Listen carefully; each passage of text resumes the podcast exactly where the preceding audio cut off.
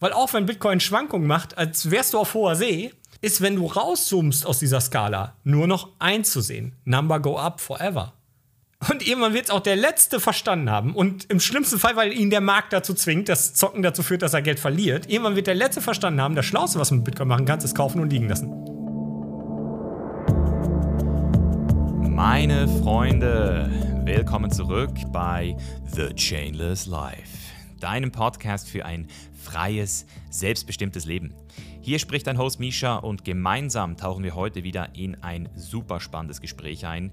Ich hatte das Vergnügen, mit Roman aka Blocktrainer zu sprechen. Ein wahrhaftiger Experte auf dem Gebiet Bitcoin. Und wenn ich Bitcoin sage, dann meine ich nur Bitcoin, denn er ist der festen Überzeugung, dass nur Bitcoin wirklich dezentral ist und nur Bitcoin wirklich eine Zukunft hat.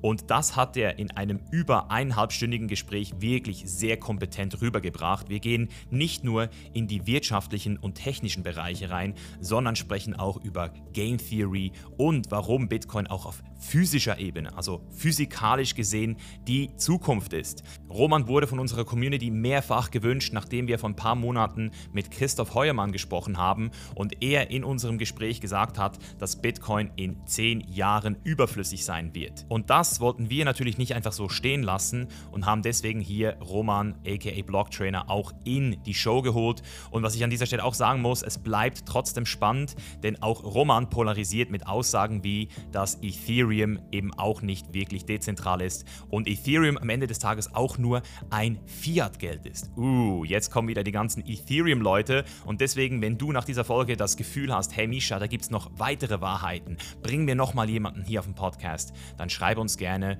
und wir werden uns darum kümmern, das Thema Krypto weiterhin hier auch im Vordergrund zu behalten, denn eine Sache ist klar, Blockchain, Dezentralisierung und Krypto ist auf jeden Fall ein Teil unserer Zukunft und ich würde auch sagen, ein Teil unserer freien Zukunft. Und der Kernwert von der Chain is Life ist Freiheit. Und da wäre es fatal, nicht über zukünftige alternative Währungen zu sprechen.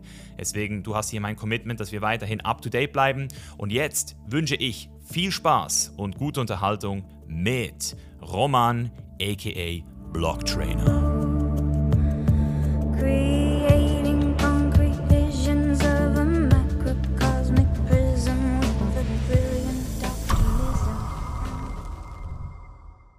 Alright, wir sind live und ich sage Hallo und herzlich willkommen in der Show Blocktrainer oder Roman? Wie möchtest du gerne angesprochen werden? ah, du kannst dich gerne als Roman ansprechen. Hi Micha, schön, dass ich da sein darf. Ja, es freut mich auch, weil wir haben ja äh, erst vor kurzem, vor ein paar Monaten, einen Podcast hochgeladen mit Christoph Heuermann, wo er in seinen eigenen Aussagen, seiner, also ich zitiere ihn jetzt, gesagt hat, dass es Bitcoin in zehn Jahren nicht mehr geben wird oder nicht mehr relevant sein wird. Und daraufhin hat unsere Community sehr stark reagiert und gesagt, hey Misha, jetzt hol aber auch mal jemand, der pro Bitcoin ist, der da wirklich auch Ahnung hat und da wirklich auch mal seine, ja, seine Seite darlegen kann. Und da wurdest du uns sehr oft vorgeschlagen und deswegen bin ich super froh, dass wir heute mit dir sprechen dürfen. Ja, es freut mich, dass die Community überall ist. ja. Danke für die Empfehlung. Ähm, ich hoffe, ich kann die eine oder andere, das eine oder andere Misstrauen aus dem Weg räumen und ähm, genau, versuche heute dann mal so ein bisschen die Dinge zu erklären und runterzubrechen, dass sie auch leicht verständlich sind. Mhm. Vielleicht, um dich ein bisschen äh, vorzustellen, Roman, wer bist du? Ich bin der Blogtrainer oder halt besser bekannt als der Blogtrainer. Ich habe diesen YouTube-Kanal 2018 gegründet, weil 2017 in dieser ersten, ich sag mal wirklich in den Medien vertretenen Hypephase des gesamten Kryptomarktes wurde super viel über die Blockchain berichtet und über die Dezentralität dieser Projekte, aber immer meistens mit dem Hintergedanken, sehr viel Geld daraus zu verdienen, weil es damals diese ICOs gab, man konnte frühzeitig so einen Coin kaufen, dann mit dem Versprechen, da machen wir mal was ganz Tolles mit und du verdienst damit sehr viel Geld und es hat auch in vielerlei Hinsicht funktioniert, aber auch sehr viel Schaden hinterlassen. Und YouTube war fast eine reine Werbeveranstaltung. Gerade im deutschsprachigen Raum gab es fast nichts, was qualitativ hochwertig das Thema erklärt hat. Ich war zu dem Zeitpunkt äh, IT-Projektmanager und ähm, Teamleiter bei Ingram Micro, dem weltweit größten IT-Distributor, dort im Bereich aber Fulfillment für drei Standorte in Münster. Ähm, habe äh, nicht die gesamte IT geleitet, sondern den administrativen Bereich und aber die Entwicklungsprojekte und habe mir gedacht, boah, du verstehst, was da technisch passiert, erklär das als Hobby einfach in deiner Freizeit. Habe mir ein Mikro bestellt, eine Kamera, los ging's. Ähm, ich habe mich mit dem Thema äh, dann immer mehr befasst und ähm, ja, die Ereignisse haben irgendwann dazu geführt, dass ich auf Basis meines Kanals ein Unternehmen gegründet habe mit meinem Geschäftspartner Basti. Wir sind heute auch IT-Dienstleister. Wir haben namhafte Kunden wie die Deutsche Bahn und die Stadt Münster, machen dort viele Open-Source-Projekte, sind aber auch eben mit Blocktrainer die größte deutschsprachige Bitcoin-Informationsplattform, wenn man so will. Also ich sehe mich auch nicht als Influencer, ich sehe mich eher als Lehrer oder als äh, äh, jemand, der eben Wissen vermitteln möchte. Klar müssen wir uns auch finanzieren, das ist keine Frage, aber wir achten halt auch darauf, äh, nur seriöse Produkte zu benutzen, die reguliert sind, in Deutschland sind und so weiter. Und ja, im Endeffekt, ähm, mein Credo ist, Bildung zu machen und ähm, zu versuchen, den Menschen klarzumachen, was hinter Bitcoin steckt, weil das meiner Meinung nach einen Paradigmenwechsel bedeuten kann. Das heißt, ich denke, dass Bitcoin diese Welt mehr verändern wird, als es das Internet getan hat. Und da muss man natürlich zu sagen, klar, ohne Internet kein Bitcoin und so, ne? Und irgendwo wäre Bitcoin dann auch eine Errungenschaft des Internets, wenn man so möchte. Aber ich denke wirklich, diese Veränderung von wir hatten kein Internet und dann hatten wir Internet, wird nicht oder ist nicht so groß wie die Errungenschaft von wir hatten kein Bitcoin und am Ende haben wir Bitcoin und was daraus werden kann. Mhm. Habe ich das richtig verstanden, dass du das äh, Projekt Blocktrainer dann wirklich auch als Passion machst und du hauptberuflich aber einen IT-Job verfolgst? Nee, das war so, aber mittlerweile ist es tatsächlich so, dass hinter Blocktrainer sechs Leute sitzen. Ähm, von Buchhaltung über Redakteure, über Designer, über Social Media Leute. Ähm, und für mich, also was ich halt mache, und das muss man auch dazu sagen, ähm, viele meiner Inhalte, die auf YouTube produziert werden, die produziere ich wirklich selber. Ähm, da habe ich niemanden, der für mich vorherarbeitet oder so. Das Einzige, was ich mal mache, ist, dass ich unsere Beiträge nutze, um äh, ein Thema herzuleiten oder sowas. Aber ähm, das ist schon, also ich schneide meine Videos auch noch selber. Es gibt mal so Ausnahmen, dass mal irgendwer aus dem Team einen Videoausschnitt von mir nimmt aus einem Livestream, aber die meisten Sachen produziere ich auch noch komplett selber. Und nee, damit verdienen wir natürlich auch Geld. Also wir haben ja mittlerweile auch eine Reichweite. Ähm, wir verdienen keine Millionen, aber wir haben ein gutes Unternehmen. Also es läuft gut und ähm, wir können unsere Passion folgen. Und ich hätte keine Zeit, mich um IT-Projekte zu kümmern. Also ich sitze hier wirklich zehn Stunden oder so am Tag und befasse mich nur mit Bitcoin, manchmal auch mehr. Ja, also das ist äh, und, und, Bitcoin lässt das zu. Bitcoin ist multidisziplinär. Das bedeutet, Bitcoin bereicht, äh, berührt fast jeden unserer Lebensbereiche, je tiefer man sich mit dem Thema befasst. Und das heißt, man fängt auch an, wenn man sich mit Bitcoin befasst, mit allen anderen Lebensbereichen zu befassen. Und das ist auch so spannend, weil das einen selber also immer wieder in diese Motivation bringt, was Neues zu lernen und sich in Themen einzuarbeiten, mit denen man vielleicht vorher gar nichts zu tun hatte, wie Physik oder so oder Ökonomie. Ja. Genau, jetzt hast du schon mal zwei Sachen genannt: Physik, Ökonomie, IT, Spieltheorie. Ähm, was kommt da noch dazu? Ich würde sagen, viel ist Sozialwissenschaften und auch die Ökologie. Wir haben äh, derzeit viele ähm, Probleme weltweit, die durch verschiedene Faktoren befeuert werden, ob es äh, die Klimakrise ist, ähm, ob es Umweltverschmutzung ist, ob es ähm, äh, dass innerhalb der ähm, Gesellschaft äh, unter Umständen halt ähm, ja, Unterschiede passieren, wie dass man immer reicher oder immer ärmer wird, ja, also diese Schere zwischen Arm und Reich, die immer größer wird. Genau, solche Sachen halt. Ja. Alright. Ähm, jetzt vielleicht nochmal, weil wir ja immer wieder so verschiedene Begriffe haben und wir haben ja schon im Vorgespräch kurz darüber gesprochen, wir haben Blockchain, Krypto, De Dezentralisierung, DeFi. Ich, ich, von NFT fange ich jetzt gar nicht an zu sprechen, aber es ist ja nicht nur noch Bitcoin, es ist ja hier wirklich viele verschiedene Sachen und vielleicht hast du die Möglichkeit, so in ein paar Minuten einfach mal so ganz kurz die Sachen zu trennen, damit wir uns dann auch wirklich auf die wesentlichen Sachen fokussieren können, nämlich wahrscheinlich mit größter Wahrscheinlichkeit Bitcoin und der dahinterliegenden Dezentralisierung. Genau, also ich denke, dass Bitcoin etwas hat, was alle anderen Projekte nicht haben. Und ich denke, dass die meisten Projekte da draußen im Endeffekt sowas wie Fintech sind, also Finanztechnologie, Unternehmen, die sich ja diesen Dezentralisierungscharakter auf die Fahne schreiben, um damit vielleicht auch ein bisschen Werbung zu machen oder Narrative auszufüllen, die vielleicht eigentlich nicht wirklich eingehalten werden können. Und das ist auch sehr schwierig, das von außen oder ich sag mal mit wenig tiefem Verständnis das nachzuvollziehen. Aber je weiter man sich mit diesen Themenbereichen auseinandersetzt, desto mehr wird einem das bewusst. Das fängt zum Beispiel damit an, dass man jetzt erstmal ganz losgelöst von ganzen Rand immer nur eins dieser ganzen Themen, die Bitcoin umfasst, betrachten könnte. Zum Beispiel, sagen wir mal, die Technologie. Ich könnte jetzt hingehen, könnte den Bitcoin-Code kopieren und könnte dort drei weitere Funktionen hinzufügen. Irgendwelche. Dann könnte ich sagen, hey, das ist weiterentwickelt wie der Bitcoin, den wir gerade alle nutzen. Ich könnte zum Beispiel auch sagen, hey, ich mache diese 21 Millionen Bitcoin äh, nochmal durch fünf oder, oder keine Ahnung, teile das einfach nochmal durch zwei oder so und wir haben auf einmal nur noch so 10,5 Millionen Bitcoin. Dann ist es ja noch seltener als Bitcoin. Ich könnte auch sagen, ähm, dass wir vielleicht die Kryptographie erhöhen und damit mehr Sicherheit hätten im Endeffekt, wenn man diese ganzen Einzelsachen betrachtet, dann könnte es sein, dass es da draußen Projekte gibt, die weiter oder besser sind als Bitcoin. Was Bitcoin so besonders macht, ist, dass wenn man aber alle diese Bereiche miteinander kombiniert, man feststellt, dass wenn die Ökonomie in Bezug zur IT-Technologie, in Bezug zur Kryptographie, in Bezug zur Physik betrachtet wird, irgendwann nur noch Bitcoin als das dezentrale Projekt hervorsticht. Und man braucht sehr lange, um das zu verstehen. Ich habe da selber sehr lange für gebaut. Als ich meinen Kanal gestartet habe, habe ich zwei Jahre lang das Thema noch nicht auf dieser Ebene verstanden. Ich konnte es technologisch alles erklären. Ähm, und je tiefer ich in die Ökonomie und vor allem die Physik eingestiegen bin, desto mehr ist mir irgendwann klar geworden, das, was Bitcoin uns bringt, ist die Dezentralität. Das, was die anderen Projekte machen, ist im Endeffekt diesen Charakter einzufangen, damit zu werben und äh, trotzdem schlussendlich ein verhältnismäßig zentrales Produkt zu haben, was unter Umständen ja zum Beispiel einer zentralen Partei äh, entspringt und dort auch entwickelt wird. Und ähm, genau, das muss man, glaube ich, so ein bisschen für sich verstehen. Und ich würde auch niemandem das Investment schlecht reden wollen oder so. Viel wichtiger ist dabei, bevor man irgendwas kauft in diesem Markt und sei es auch Bitcoin, sollte man wenn man diese Überlegung hegt, weitere Projekte äh, zu kaufen, sich erstmal mit Bitcoin befassen und Bitcoin verstehen. Und ich gebe hier immer so einen so Rand, äh, das, das ist super viel, weiß ich, aber so 210 Stunden, ähm, dann sollte man so die, die Basics drin haben und dann werden die meisten Projekte auch rausfallen, weil man dann schon von vornherein versteht, warum die nicht das liefern können, was Bitcoin liefern kann. Ja? 200 Stunden. Ja, äh, schätze ich schon, äh, braucht man schon ein bisschen, ja. Und äh, also, ne, es gibt auch viele Leute, die, die sagen von vornherein, nee, also ähm, mir, mir reicht das. Aber ich, manche verstehen es auch schneller, ja. Aber ich denke, äh, gerade wenn man ähm, noch gar kein Thema äh, wirklich versteht aus diesem Bereich, also von der Informatik, von der Ökonomie, dann braucht man ein bisschen länger. Ne? Wenn man schon so, sowieso beruflich aus diesen Bereichen kommt, kann es auch schneller gehen, klar. Okay. Und um jetzt vielleicht äh, schon mal so ein bisschen zu provozieren, was sind denn so zwei, drei Big Names, die da rausfallen würden nach diesen 200 Stunden Selbstrecherche? Also was würde da wahrscheinlich nicht mehr drin landen? Also ich würde sagen, ähm, Ethereum wird da nicht mehr drin landen. Und ähm, ich würde sagen, sowieso keine, äh, keine Projekte, die im Endeffekt wiederum darauf aufsetzen. Also das fällt auch alles raus. Ich denke auch, sowas wie äh, Polkadot, Cardano würden dort nicht mehr landen. Ja?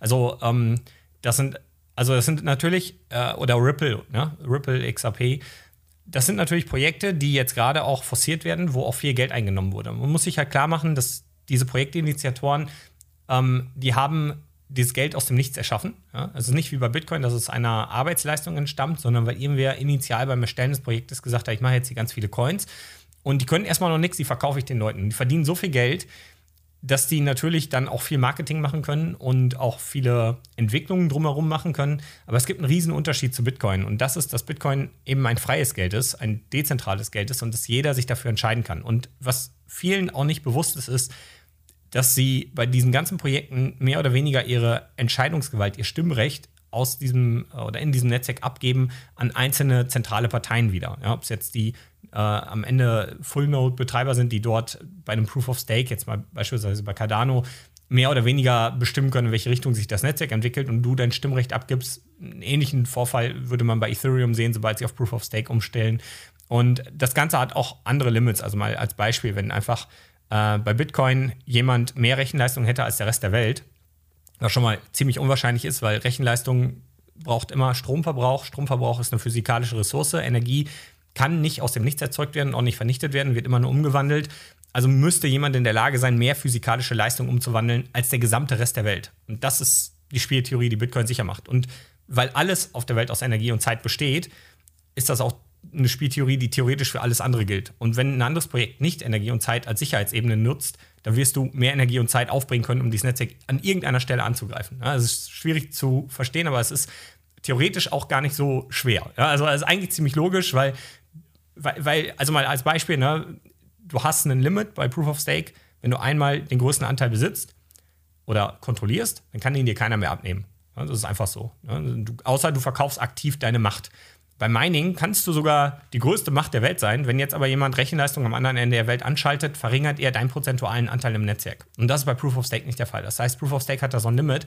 Und wenn es einmal so einen Angriffspunkt gibt, eine Macht einmal die Macht hätte, also eine Partei, die Macht hätte, dann könnte man ihr die de facto nicht mehr abnehmen. So, das hat aber super viel, also ne, also wenn ich, wenn ich das jetzt verargumentieren würde, warum das so ist, dann könnten wir jetzt wirklich stundenlang darüber reden. Also wenn ich sage, man braucht für Bitcoin 210 Stunden, für den Rest kommt da nochmal sehr viel hinzu.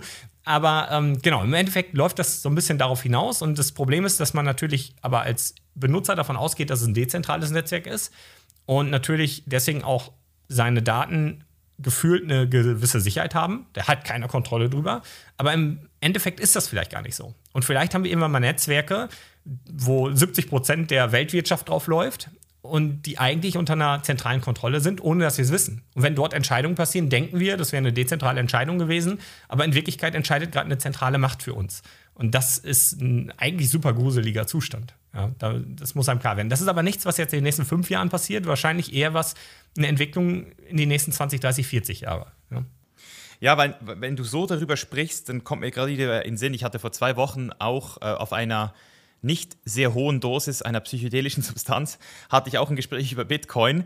Und irgendwie, was, was ähm, ich sage es jetzt einfach, wie es ist, es war LSD, was es immer mit mir macht, es bringt mich irgendwie in so ganz spezielle ähm, Erkenntnisse. Und ich hatte dafür so einen Moment, dass diese, diese Erkenntnis, dass die Entstehung von Bitcoin sehr ähnlich ist mit der Entstehung von uns, vom Urknall. Also irgendwie so Satoshi ist ja irgendwo auch wieder so, ein, so eine Art Gott-Moment. Und, und deswegen die Frage, warum sind wir hier? Oder anders jetzt zu dir, weil du ja der, der Blocktrainer bist. Warum ist Bitcoin entstanden? Und, oder wie? Das ist die beste Frage, um auch Bitcoin zu erklären. Und äh, ich fand den Vergleich gar nicht so schlecht. Also ich finde, Bitcoin verhält sich wie ein lebender Organismus, weil ja, niemand gibt vor, wie Bitcoin sich zu entwickeln hat. Ja, Bitcoin äh, fließt mit der Zeit, fließt mit den ähm, Gegebenheiten, die wir Menschen an Bitcoin haben und oder, oder mit den Needs, also mit den Bedingungen und äh, Notwendigkeiten, die wir an Bitcoin haben. Wenn wir uns anschauen, wie unser heutiges Geldsystem funktioniert, dann ähm, stellen wir schnell fest, dass irgendwas komisch ist. Zum Beispiel weiß jeder mittlerweile, sparen, indem wir Geld auf dem Konto liegen lassen, lohnt sich nicht mehr. Und es gibt einen guten Grund dafür. Und das ist natürlich die, die Geldmengenausweitung. Die Geldmengenausweitung bedeutet, du bekommst von dem Geld immer mehr und kannst dir immer weniger davon leisten, weil alles im Verhältnis immer teurer wird. Und das hat super viele verschiedene Effekte, die daraus resultieren. Zum einen der Effekt, dass die Leute jetzt, weil sie nicht mehr sparen können, in Investments rennen und flüchten. Das bedeutet, sie müssen Risiko eingehen. Sparen ist immer das Gegenteil. Ja? Wir, wir, sparen eigentlich immer in dem, was den höchsten Grenznutzen für uns hat. Und dieses Gut wird auch zu Geld für uns. Also das, wo wir das meiste mit anstellen können und wo wir am besten unsere geleistete Lebenszeit drin speichern können, das benutzen wir als Geld. Und im Endeffekt, wenn du vor einem Haus stehst und du siehst dieses Haus, dann ist das eine Information über geleistete Lebenszeit, die irgendwer geleistet hat, weil er sich überlegt hat, wie das Haus aussehen soll, der Architekt, der Bauarbeiter, dann wurde Stein abgebaut. Der Stein ist innerhalb der Erde zu Stein geworden über tausende von Jahren. Das alles sind Ansammlungen von Energie und Zeit, weil Energie und Zeit allen Dingen zugrunde liegt. Und du stehst vor diesem Haus und die Information, was aus dieser, aus dieser Energie und Zeit geworden ist, ist das, was das Haus zu dem Haus macht. Du fasst es an und dieses Anfassen ist eine Information in deinem Kopf. Du siehst das Haus, das ist eine Information in deinem Kopf. Und jetzt weißt du, aus dieser Energie und Zeit ist dieses Haus geworden. Jetzt könnte man versuchen auszurechnen, wie viel Energie und Zeit in dem Haus steckt und irgendwie versuchen, dass, wenn jetzt bei dir jemand einen Rasen mäht, auch auszurechnen, wie viel Energie und Zeit er jedes Mal damit verbraucht. Und wir tauschen dann diese Energie und Zeit einfach das Rasenmähen über x Jahre in dieses Haus. Das funktioniert aber nicht, weil man natürlich auch einen Gewinn vielleicht haben will, dass man diese Anstrengung hatte, das Haus zu bauen. Und so entstehen Märkte durch Angebot und Nachfrage. Aber im Endeffekt handeln wir immer unsere Lebenszeit. Und was wir halt brauchen, ist irgendwas, wo wir die drin speichern. Ja? Dass wir einfach sagen, hey, ich habe jetzt hier zehn Stunden was gemacht und diese zehn Stunden möchte ich irgendwann abrufen können und möchte von dem anderen zehn Stunden seiner Lebenszeit haben, um mir ein Brötchen zu holen oder irgendwas anderes.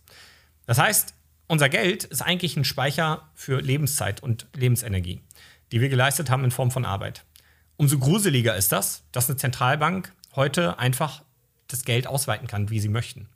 Und das in extremen Geschwindigkeiten. Die USA haben in den letzten drei Jahren 45 Prozent neues Geld erzeugt. Das heißt, jeder dritte jemals erschaffene US-Dollar ist in den letzten drei Jahren erschaffen worden. Das ist unglaublich. Und das heißt im Endeffekt einfach nur, dass du arbeiten gegangen bist, deine Lebenszeit in was abgespeichert hast und diese Zentralbank hat diese Lebenszeit einfach umverteilt, weil sie gedacht hat, das ist gut so, dass sie das tut, weil das hat einen Sinn. Nicht du sollst darüber entscheiden, was du mit deiner Lebenszeit machst, die Zentralbank tut das. Sie erzeugt einen Kredit aus dem Nichts, gibt es zum Beispiel in einem großen Konzern, der baut daraus Autos und die Zentralbank schreibt sich auf die Fahne, hey, wir haben Wirtschaftswachstum geschaffen. Dabei hast du deins nur verloren und sie hat es umverteilt. Das ist das große Problem. Das sind die Opportunitätskosten. Wir kriegen noch ein zweites Problem. Wir leben in einer digitalen Welt. Während wir vor 50, 60 Jahren diese ganzen Prozesse verhältnismäßig anonym hatten, also Bargeld zum Beispiel zu benutzen, verschwindet das immer mehr. Wir kommen in eine digitale Zeit, wo auf einmal Systeme jeden unserer Zahlungsvorgänge beobachten können. Und das Bezahlen, das Nutzen unserer Lebenszeit ist das Fundament der Gesellschaft. Es gibt eigentlich keine Ebene, die gesellschaftlich da noch drunter liegt. Weil selbst der Tauschhandel ist ein Tausch von Lebenszeit gewesen. Ja, ich habe äh, ein Brot gebacken, tauscht das ein gegen zwei Eier von einem Huhn, was du gefüttert hast und so. Ja, also selbst der Tauschhandel ist ein Tausch von Lebenszeit gewesen. Das heißt, wenn wir jetzt eine digitale Zeit bekommen, wo der Tausch unserer Lebenszeit jederzeit dokumentiert ist und es einen zentralen Eingriff geben kann, dann kann daraus eine heftige Dystopie werden. Eine Welt, in der jeder Schritt beobachtet wird, den wir machen, der auch bestraft werden könnte. In China sehen wir solche Entwicklungen mit Social Ranking und so weiter. Und hier sind wir natürlich noch deutlich weit davon entfernt, einen Zustand zu haben wie in China. Aber auch hier gibt es Situationen, die vielleicht für uns gefährlich werden können. Und das muss, das kann natürlich, aber das muss nicht mal das aktuelle System sein. Es könnte auch einfach sein, dass irgendwann in 50 Jahren mal jemand dieses System stürzt und diese ganzen Daten nutzen kann, um seine Ideologie durchzusetzen. Das ist eine Riesendystopie. Und es gibt eine Art Freiheitskämpfer im Internet, vor allem gab es die früher, das waren die sogenannten Cypherpunks. Und diese Cypherpunks haben sich zur Aufgabe gemacht, gegen diese dystopische Welt zu kämpfen. Und zu sagen, wir bekommen eine digitale Welt und die digitale Welt sollte ganz gewisse Bedingungen mitbringen. Damit sowas wie 1984 nicht passiert, haben die Cypherpunks gesagt, ähm, wir brauchen eine Lösung und diese Lösung äh, ist, dass das Internet sich an gewisse Regeln hält und zwar an Verschlüsselung hält. Ohne die Cypherpunks würden wir heute jede E-Mail unverschlüsselt im Internet verschicken. Das ist eine Errungenschaft der Cypherpunks gewesen, dass unsere Mails sich, ähm, dass wir heute den E-Mail-Verkehr im Internet verschlüsselt machen. Und ähm, sie wollten einfach gegen diese mögliche Dystopie ankämpfen. Ja, und diese Cypherpunks haben damals über E-Mail-Listen kommuniziert. Da waren dann mehrere Leute drin, Teilnehmer drin, und ähm, da hat man dann darüber sich ausgetauscht und eben Konzepte besprochen. Die Cypherpunks sind alle anonym oder die meisten. Und ähm, am Ende gab es halt bei den Cypherpunks immer mehr dieses Verständnis, dass unser Geld mit das größte Problem darstellt, wenn sich das digitalisiert weil da diese Dystopie am nächsten dann entstehen könnte.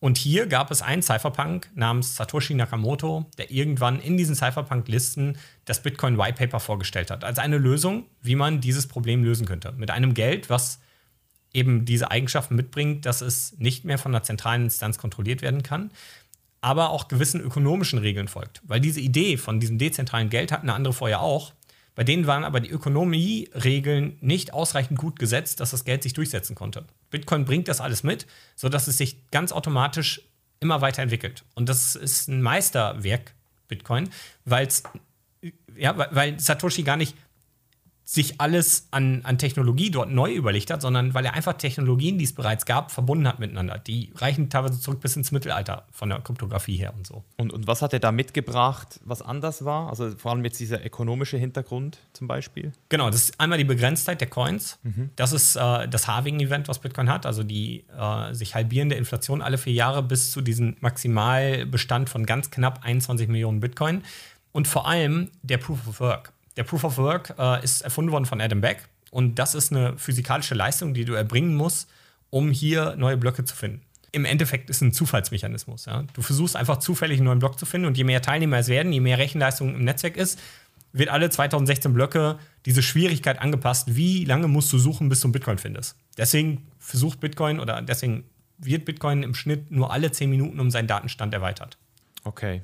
Und was ist denn jetzt das Problem im Allgemeinen, wenn wir jetzt an äh, diesen Währungsersatz denken? Also, weil das ist das, was ich immer wieder höre. Bitcoin wird nicht die Fiat-Währung ersetzen. So, im Sinne von, es wird höchstens mal so eine Parallelwährung geben. Aber ich stelle mir halt das sehr kompliziert vor, wenn ich so gucke, wie sich die Welt bisher entwickelt hat. Also irgendwann setzt sich halt eine Sache immer meistens durch, die, die besser ist. Und, und wie siehst du dieses Thema, also Bitcoin als Währungsersatz? Genau, also ich sehe das äh, komplett so. Hier muss man auch wieder unterscheiden, was Währung und Geld ist. Ja? Also Geld kann alles sein. Ähm, Im Gefängnis werden Zigaretten zu Geld, weil es schwierig ist, an die ranzukommen. Du hast ein Proof of Work, Zigaretten reinzubringen. Das heißt, sie inflationieren nicht unkontrolliert. Sie werden auch teilweise verbraucht. Sie sind relativ lange haltbar. Sie haben großen Grenznutzen. Auch wenn du nicht rauchst, weißt du, bei irgendwem kriegst du irgendwas anderes für deine Zigaretten. Ja? Also die werden zu, zu Geld im Gefängnis. Ähm, eine Währung wird vom Staat ähm, erstellt und der Staat sagt, damit kannst du bei mir Steuern bezahlen. Und ich sorge dafür, dass jeder innerhalb unseres staatlichen Konstruktes dieses Geld annimmt. Ja? Das ist vergleichbar mit Gold kann Geld sein, aber wenn du Gold benutzt, um daraus eine Münze zu prägen, dann wird diese Münze zu einer Währung. Weil der König gesagt hat, hey, das ist die Währung, mit der du in meinem Königreich bezahlen kannst, die ich annehme und der ich einen Wert gebe, einen Wert zuschreibe. Ähm, deswegen durfte auch nur natürlich hier der der Königsstab oder wer auch immer da äh, für verantwortlich war, die Münzprägung machen. Ja? Das andere war gefälschtes Geld, wenn man so will. Und das ist der große Unterschied. Bitcoin ist Geld. Und die Frage ist halt, wenn Bitcoin Geld ist, was, wofür sich die Menschen frei entscheiden, kann dann eine staatliche Währung dagegen bestehen? Unsere derzeitigen staatlichen Währungen leben davon, dass sie sich weiter ausweiten, weil sie brauchen ein, ein Gewaltenmonopol, was diese Währung schützt. Es braucht irgendwen, der, der dafür sorgt, dass auch jeder dieses Geld annimmt ja, ob er will oder nicht. Und es braucht jemanden, der durchsetzt, dass du dieses Geld verwendest und damit deine Lebenszeit bekommst, auch wenn das entwertet. Der dir sagt, ich mache dafür aber andere Dinge. Ja?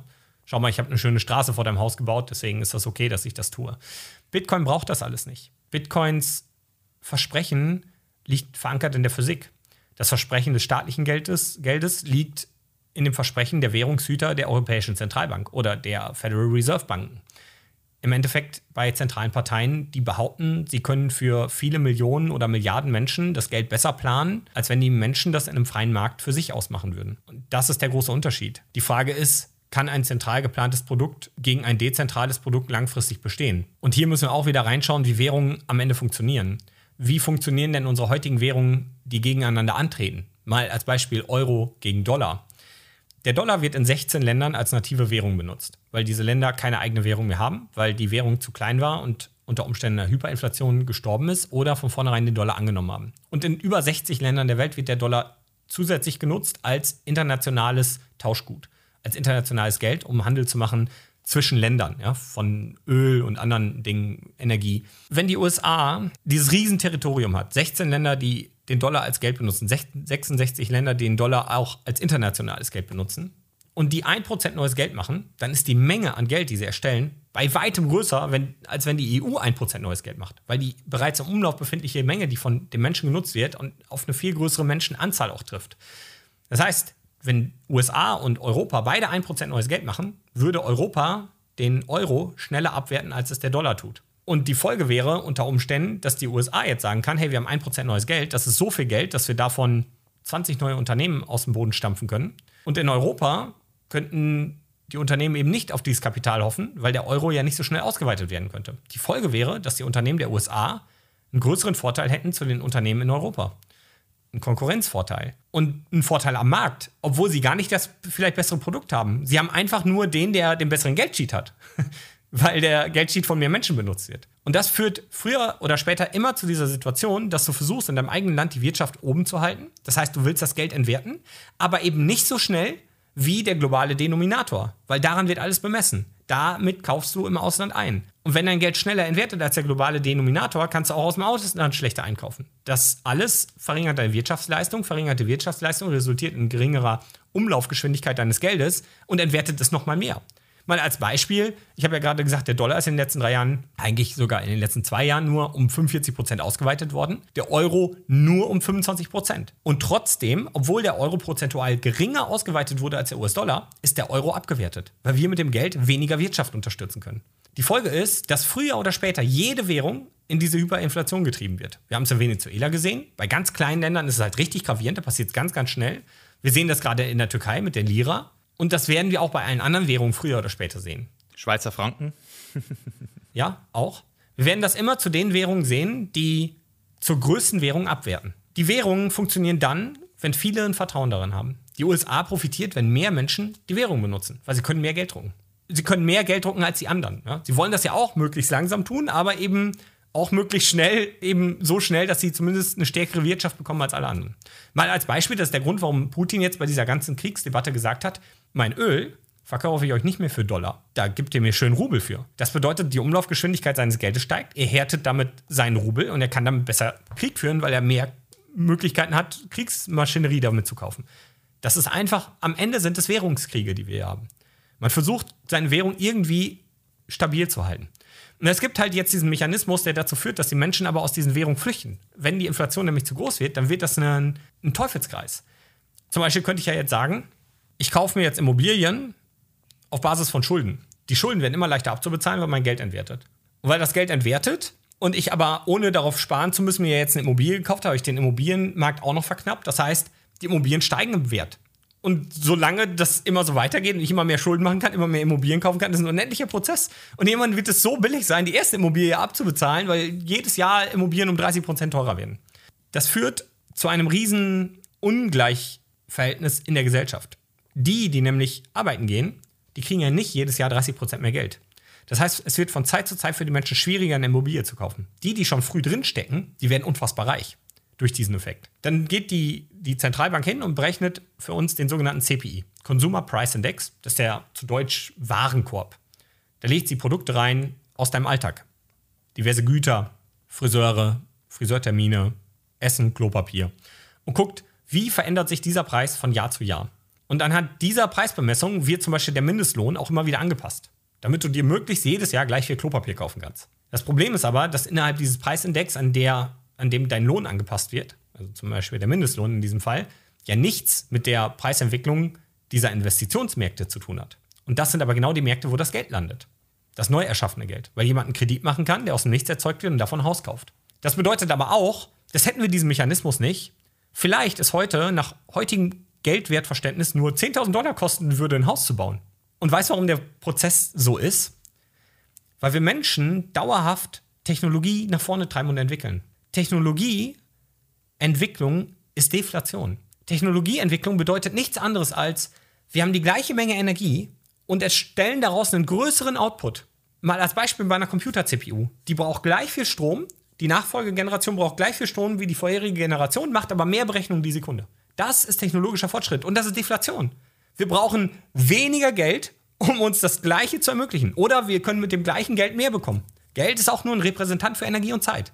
Das heißt, eigentlich unterliegt jeder menschliche Prozess einer natürlichen Deflation. Wir weiten uns aus, das ist Deflation. Wir entwickeln neue Technologien, die uns immer mehr ermöglichen, mit gleichem oder sogar geringerem Energieinput.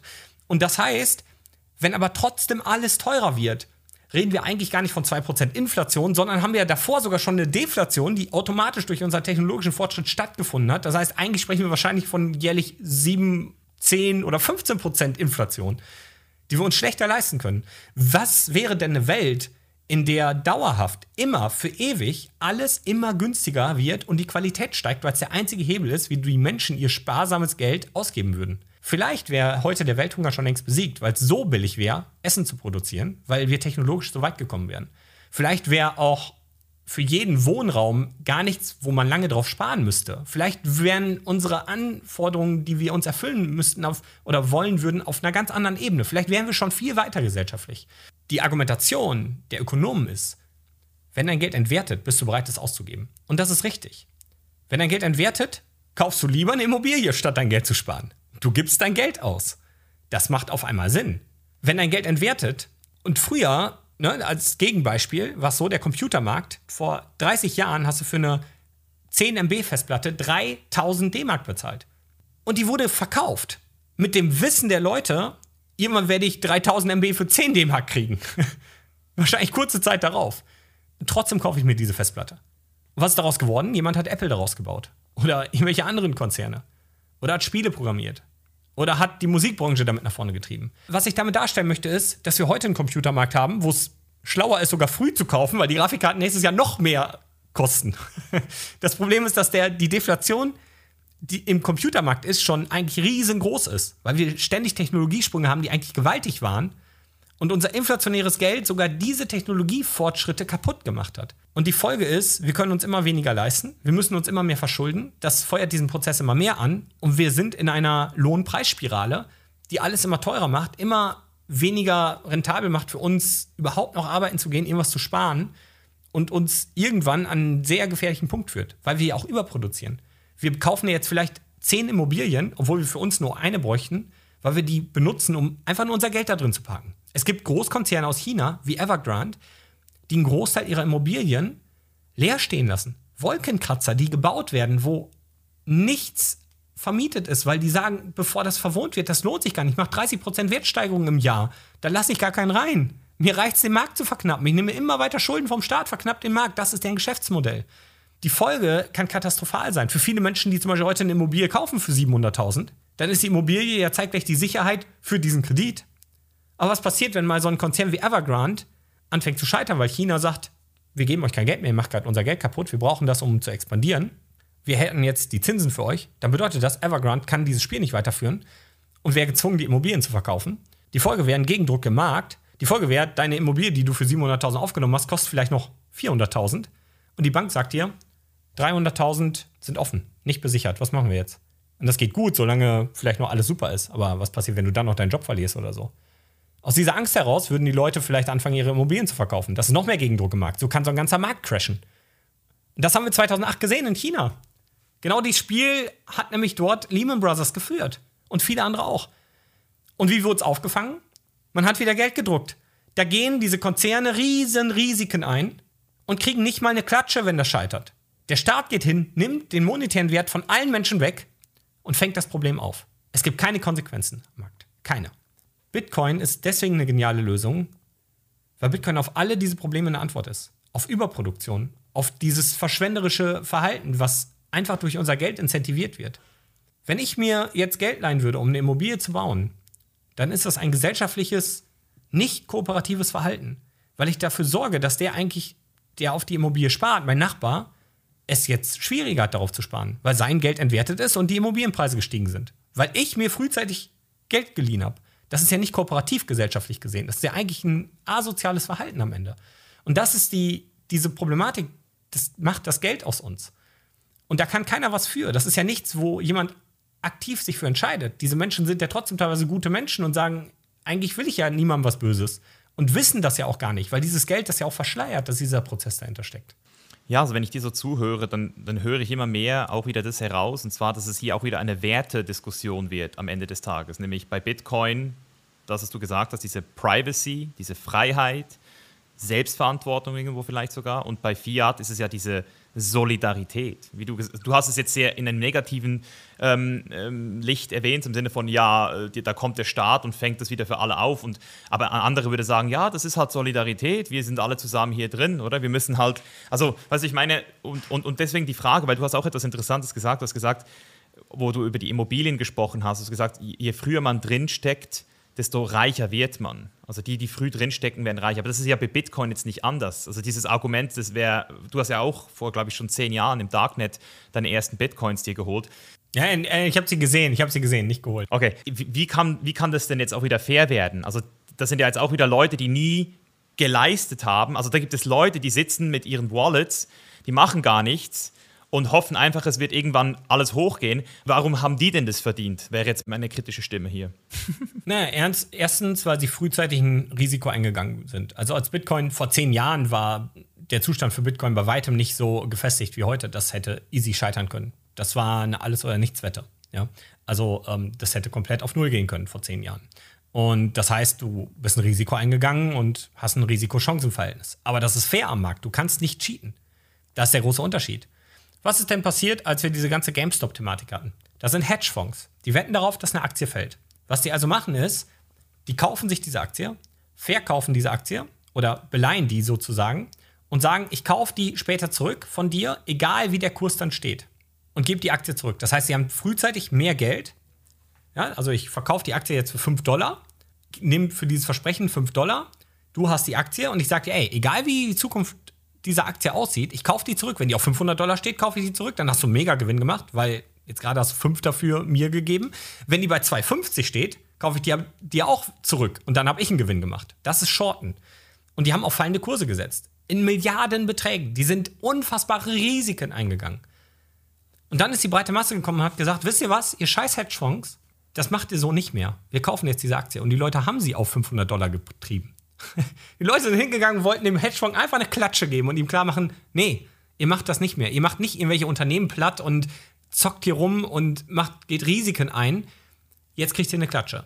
Der Hedgefonds hätte diese Aktien für 500 Dollar Stück zurückkaufen müssen und wäre pleite gewesen. Weißt du, was passiert ist? Die Solidarität hat zugeschlagen. Staat ist gekommen, hat erstmal den Handel ausgesetzt an den Handelsplattformen und hat das Ganze aufgefangen. Auf unseren Kosten. Die gehen Risiken ein, die den Milliarden Gewinne einfahren. Und wenn das Risiko zuschlägt und sie Pech haben, schlägt es trotzdem nicht zu, weil der Staat kommt und greift ein. Das ist nicht fair. Bei Bitcoin, weißt du, was bei Bitcoin gewesen wäre? Das ist wichtig. Bei Bitcoin hätte es diesen Mechanismus nicht gegeben. Der Hedgefonds hätte zocken können, ja. Er hätte das machen können, aber er hätte die Klatsche bekommen, der wäre weg gewesen. Und das ist genau der große Unterschied. Ja, wir sind früh vielleicht bei Bitcoin dabei, aber je mehr Teilnehmer kommen, und das sehen wir bei der Entwicklung des Netzwerks, desto besser verteilen sich die Coins. Und ob ich jetzt mitten in Afrika oder in irgendeinem Entwicklungsland sitze und Gegenwert 2 Dollar in Bitcoin habe oder eine Michael Saylor da sitzt, der 2 Milliarden Gegenwert in Dollar hat, also Bitcoin im Gegenwert zu 2 Milliarden Dollar, das Risiko am Markt, sein Geld einzusetzen, bleibt für beide exakt gleich. Das ist heute im Fiat-System nicht so. Und das wird früher oder später zu einer Chancengleichheit führen. Das ist aber ein Prozess, der sehr, sehr, sehr lange dauert.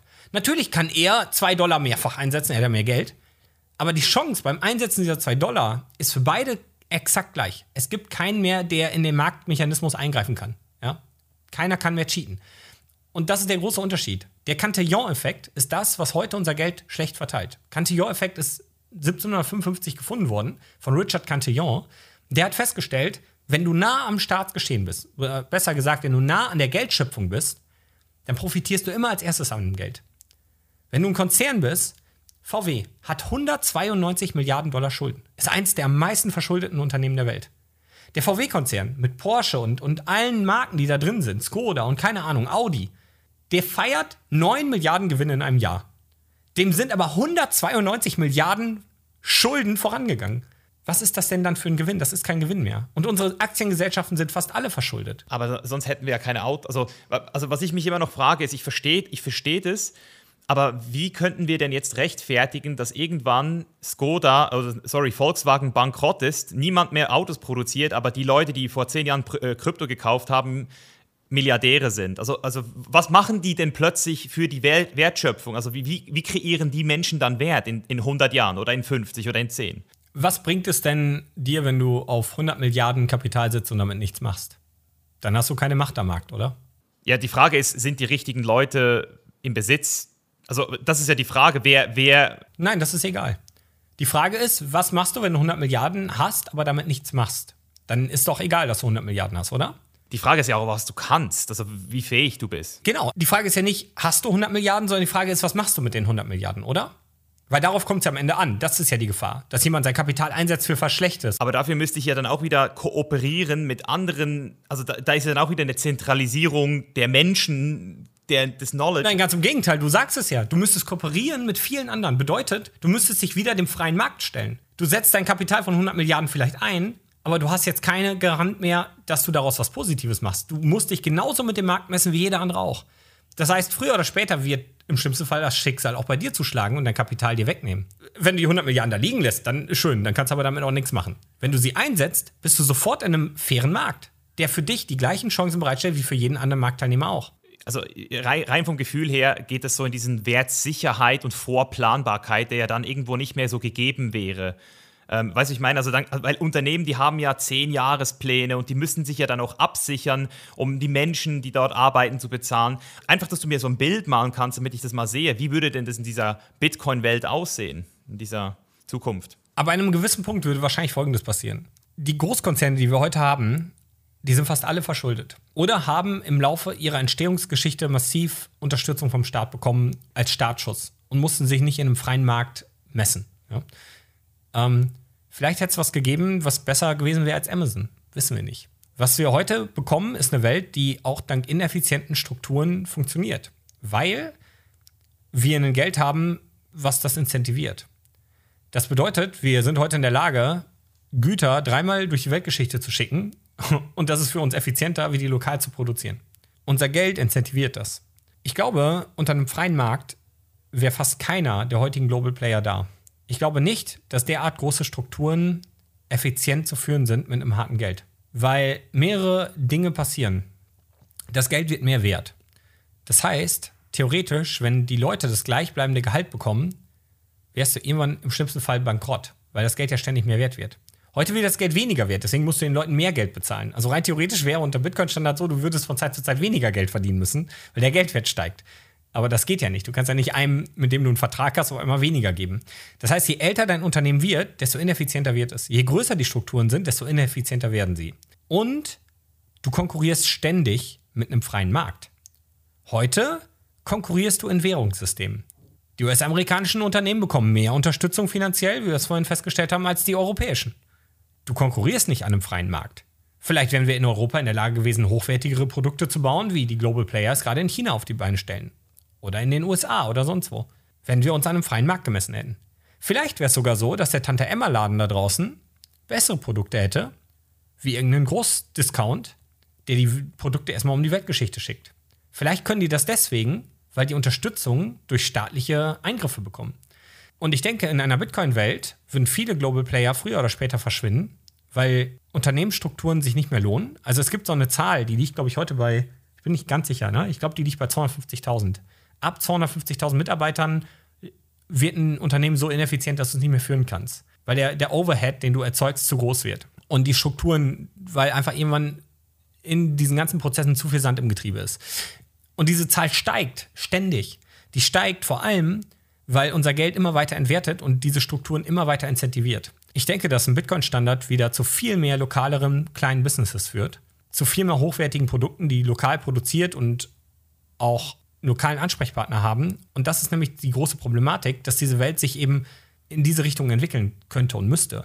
Ich glaube, dass so große Sachen, die heute entwickelt werden, wenn wir uns mal ein ganz einfaches Beispiel für die Grafikdesigner unter euch, die, die Photoshop zum Beispiel benutzen. Ich weiß, dass GIMP bei weitem noch nicht so gut ist wie Photoshop, aber GIMP ist schon gut. Und GIMP ist Open Source.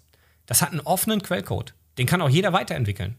Und den kann jeder einfach kopieren und nutzen. Es ist kostenlos. GIMP ist wie Photoshop, nur dass dahinter kein Unternehmen steckt, sondern die freien Menschen, die gesagt haben, wir entwickeln das ich glaube, dass viele Dinge und Lösungen, die heute von Konzernen angeboten werden, irgendwann der Allgemeinheit gehören. Dadurch, dass jeder daran mitentwickeln kann an einer Idee und diese weiterentwickeln kann. Warum darf ein Konzern das Recht an einer Idee besitzen und keiner darf sich dieser Idee bedienen? Das ist doch gesellschaftlich gesehen völlig verrückt. Und dieses Recht wird nur durch eine einzige Sache geschützt, durch das Währungssystem. Und das ist genau der Grund, warum in China darauf gepfiffen wird, wie unsere Plagiatsrechte in unserem Währungssystem sind. Weil in China können die einfach kopieren. Die Unternehmen hier bei uns können das nicht. Du kannst nicht einfach hingehen und irgendein Produkt kopieren von einem Unternehmen, was hier in Deutschland äh, ist, wenn die ein Patent oder so drauf haben. In China ist denen das egal, das machen die einfach.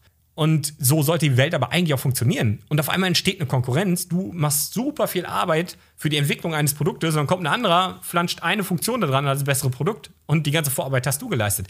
Unternehmen in einem freien Markt würden nie so groß werden können und würden viel kooperativer handeln und arbeiten, würden wahrscheinlich viel mehr Standards in der Kooperation entwickeln und vielleicht einfach nur in Details ihr Produkt voranbringen und wahrscheinlich in viel kleineren Nischen arbeiten und funktionieren. Und das ist der große, ich glaube, dass, dass die Abstraktion, was Bitcoin für die Welt bedeutet, so weit weg ist, dass viele sich das noch gar nicht vorstellen können, weil das fängt nicht nur beim Geld an und, und, und bei, bei Zensurresistenz und so, das schlägt ja Wellen, die unfassbar groß sind. Und die Frage, die jetzt am Ende aber im Raum bleibt, denke ich, ist, wann sehen wir so eine Welt? und ich glaube nicht an den großen Crash. Ich glaube, dass es einen sehr langen Zeitraum geben kann, wo Dollar, Euro und Bitcoin nebeneinander bestehen und auch funktionieren. Ich glaube, dass das eine Welt ist, die wir in frühestens 50 Jahren sehen. Frühestens, ja. Frühestens, ja. Ich denke, dass wir eine Zeit bekommen, wo Folgendes passieren wird. Im Moment entstehen in den USA super viele Finanzprodukte, die es den US-amerikanischen Unternehmen ermöglichen und sogar belohnen, wenn sie ihren Dollarbestand in Bitcoin tauschen.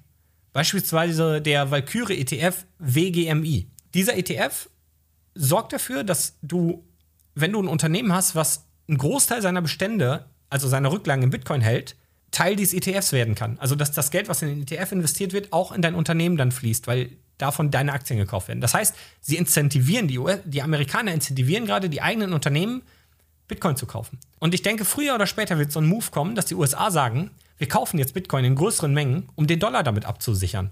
Weil wir können im schlimmsten Fall, wenn der Dollar richtig schnell entwertet, können wir einen Teil dieser Bitcoin wieder auf den Markt schieben und können Dollar zurückkaufen vom Markt und den Bestand an Dollar wieder verknappen. Genau das ist der Grund, warum die große Goldreserven halten, um ihre Währungen abzusichern damit.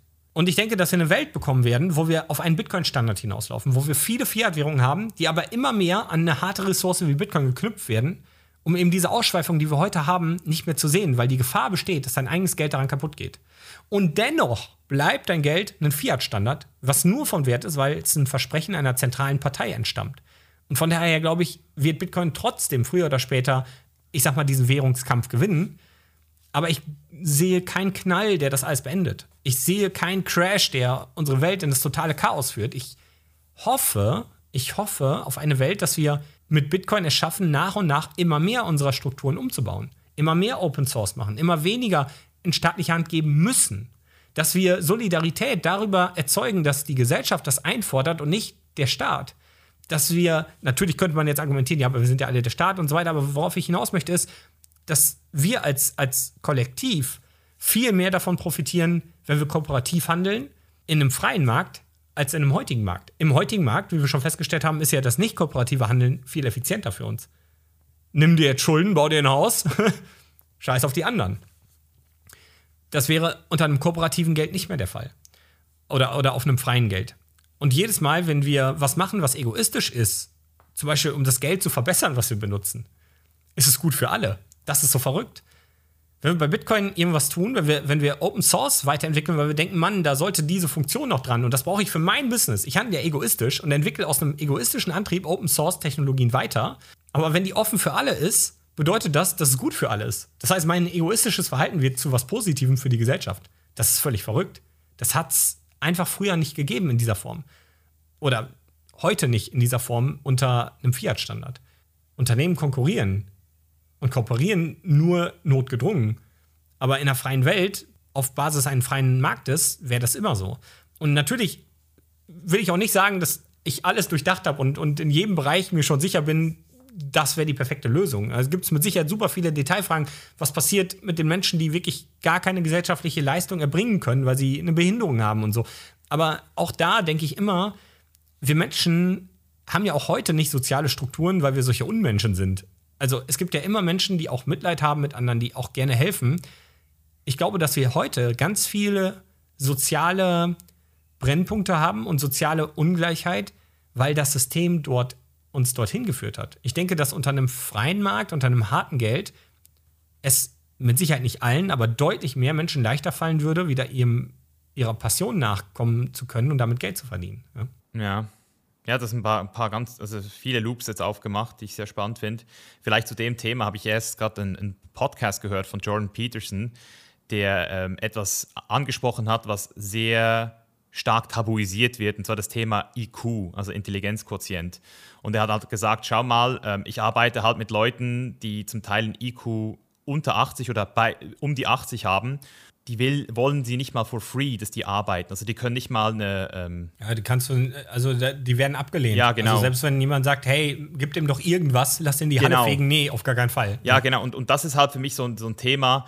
Ähm, also das ist ein Thema, so dieses Thema eben, wo, was macht man mit solchen Leuten dann oder auch eben mit behinderten Leuten oder alle, alle möglichen Arten. Und was ich auch so spannend finde, ist, dass du eben gesagt hast, mit diesem GIMP und diesem Photoshop, weil das ist ja genau das, auf das wir uns einlassen müssten wahrscheinlich, dass wir eben alle, die ganze Welt kollektiv nicht mehr bei Amazon bestellen könnten und morgen hätten wir es zu Hause. Also wir müssten alle eine sehr lange Strecke an Discomfort in Kauf nehmen und eben GIMP benutzen statt Photoshop, um jetzt mal das, die Metapher zu nehmen, äh, um irgendwann dann vielleicht wieder bei Photoshop zu landen. Weißt du, was ich meine? Also rein so von, der, von, dem, von dem Prozess her ähm, ist es ja schon so, dass der Mensch sehr egoistisch ist im Allgemeinen, also der Egoistic Gene, Richard Dawkins. Und, und, und ich, ich frage mich, ob dieser Idealismus, den ich bei dir ja auch raushöre, und ich bin ja mit The Chainless Life auch sehr idealistisch eingestellt, dass ich sage, hey, Freiheit, Selbstverantwortung, das sind meine Werte. Also rein, rein von, vom White Paper von Chainless Life würde Bitcoin sehr gut äh, dazu passen. Aber ich bin halt in, insofern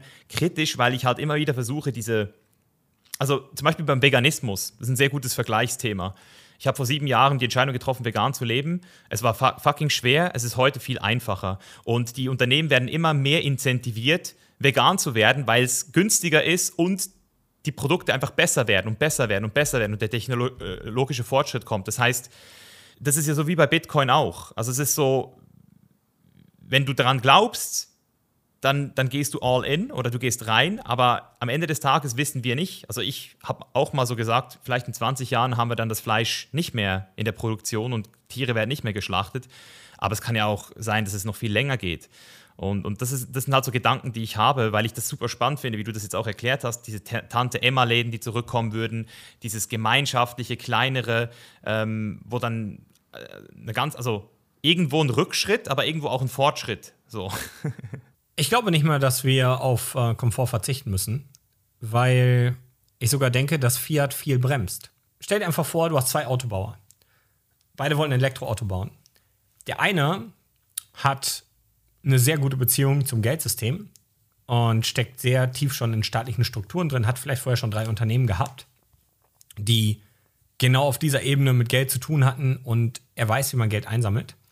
Und der andere hat die viel geilere Technologie und die viel geilere Vision und wird ein Auto bauen, was wahrscheinlich technologisch doppelt so gut wäre wie das andere.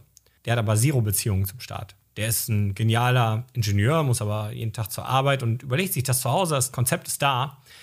In einem freien Markt, wenn beide die gleichen Voraussetzungen hätten, wird wahrscheinlich der mit der guten Idee das bessere Auto bauen, was einen stärkeren technologischen Fortschritt hätte. In einem nicht freien Markt gewinnt der, der näher am Geld ist. Und wir schreiben Technologiegewinn da drauf, obwohl das wahrscheinlich nur die Hälfte von dem Schritt ist, den wir hätten machen können. Weil es eben keinen Markt gibt, an dem du das misst. Gut zu vergleichen mit den Beamtenwitzen, die man so kennt. Ja? Der Beamte, der um äh, 9 to 5, hier 17 Uhr seinen Stift fallen lässt. Tup, ja?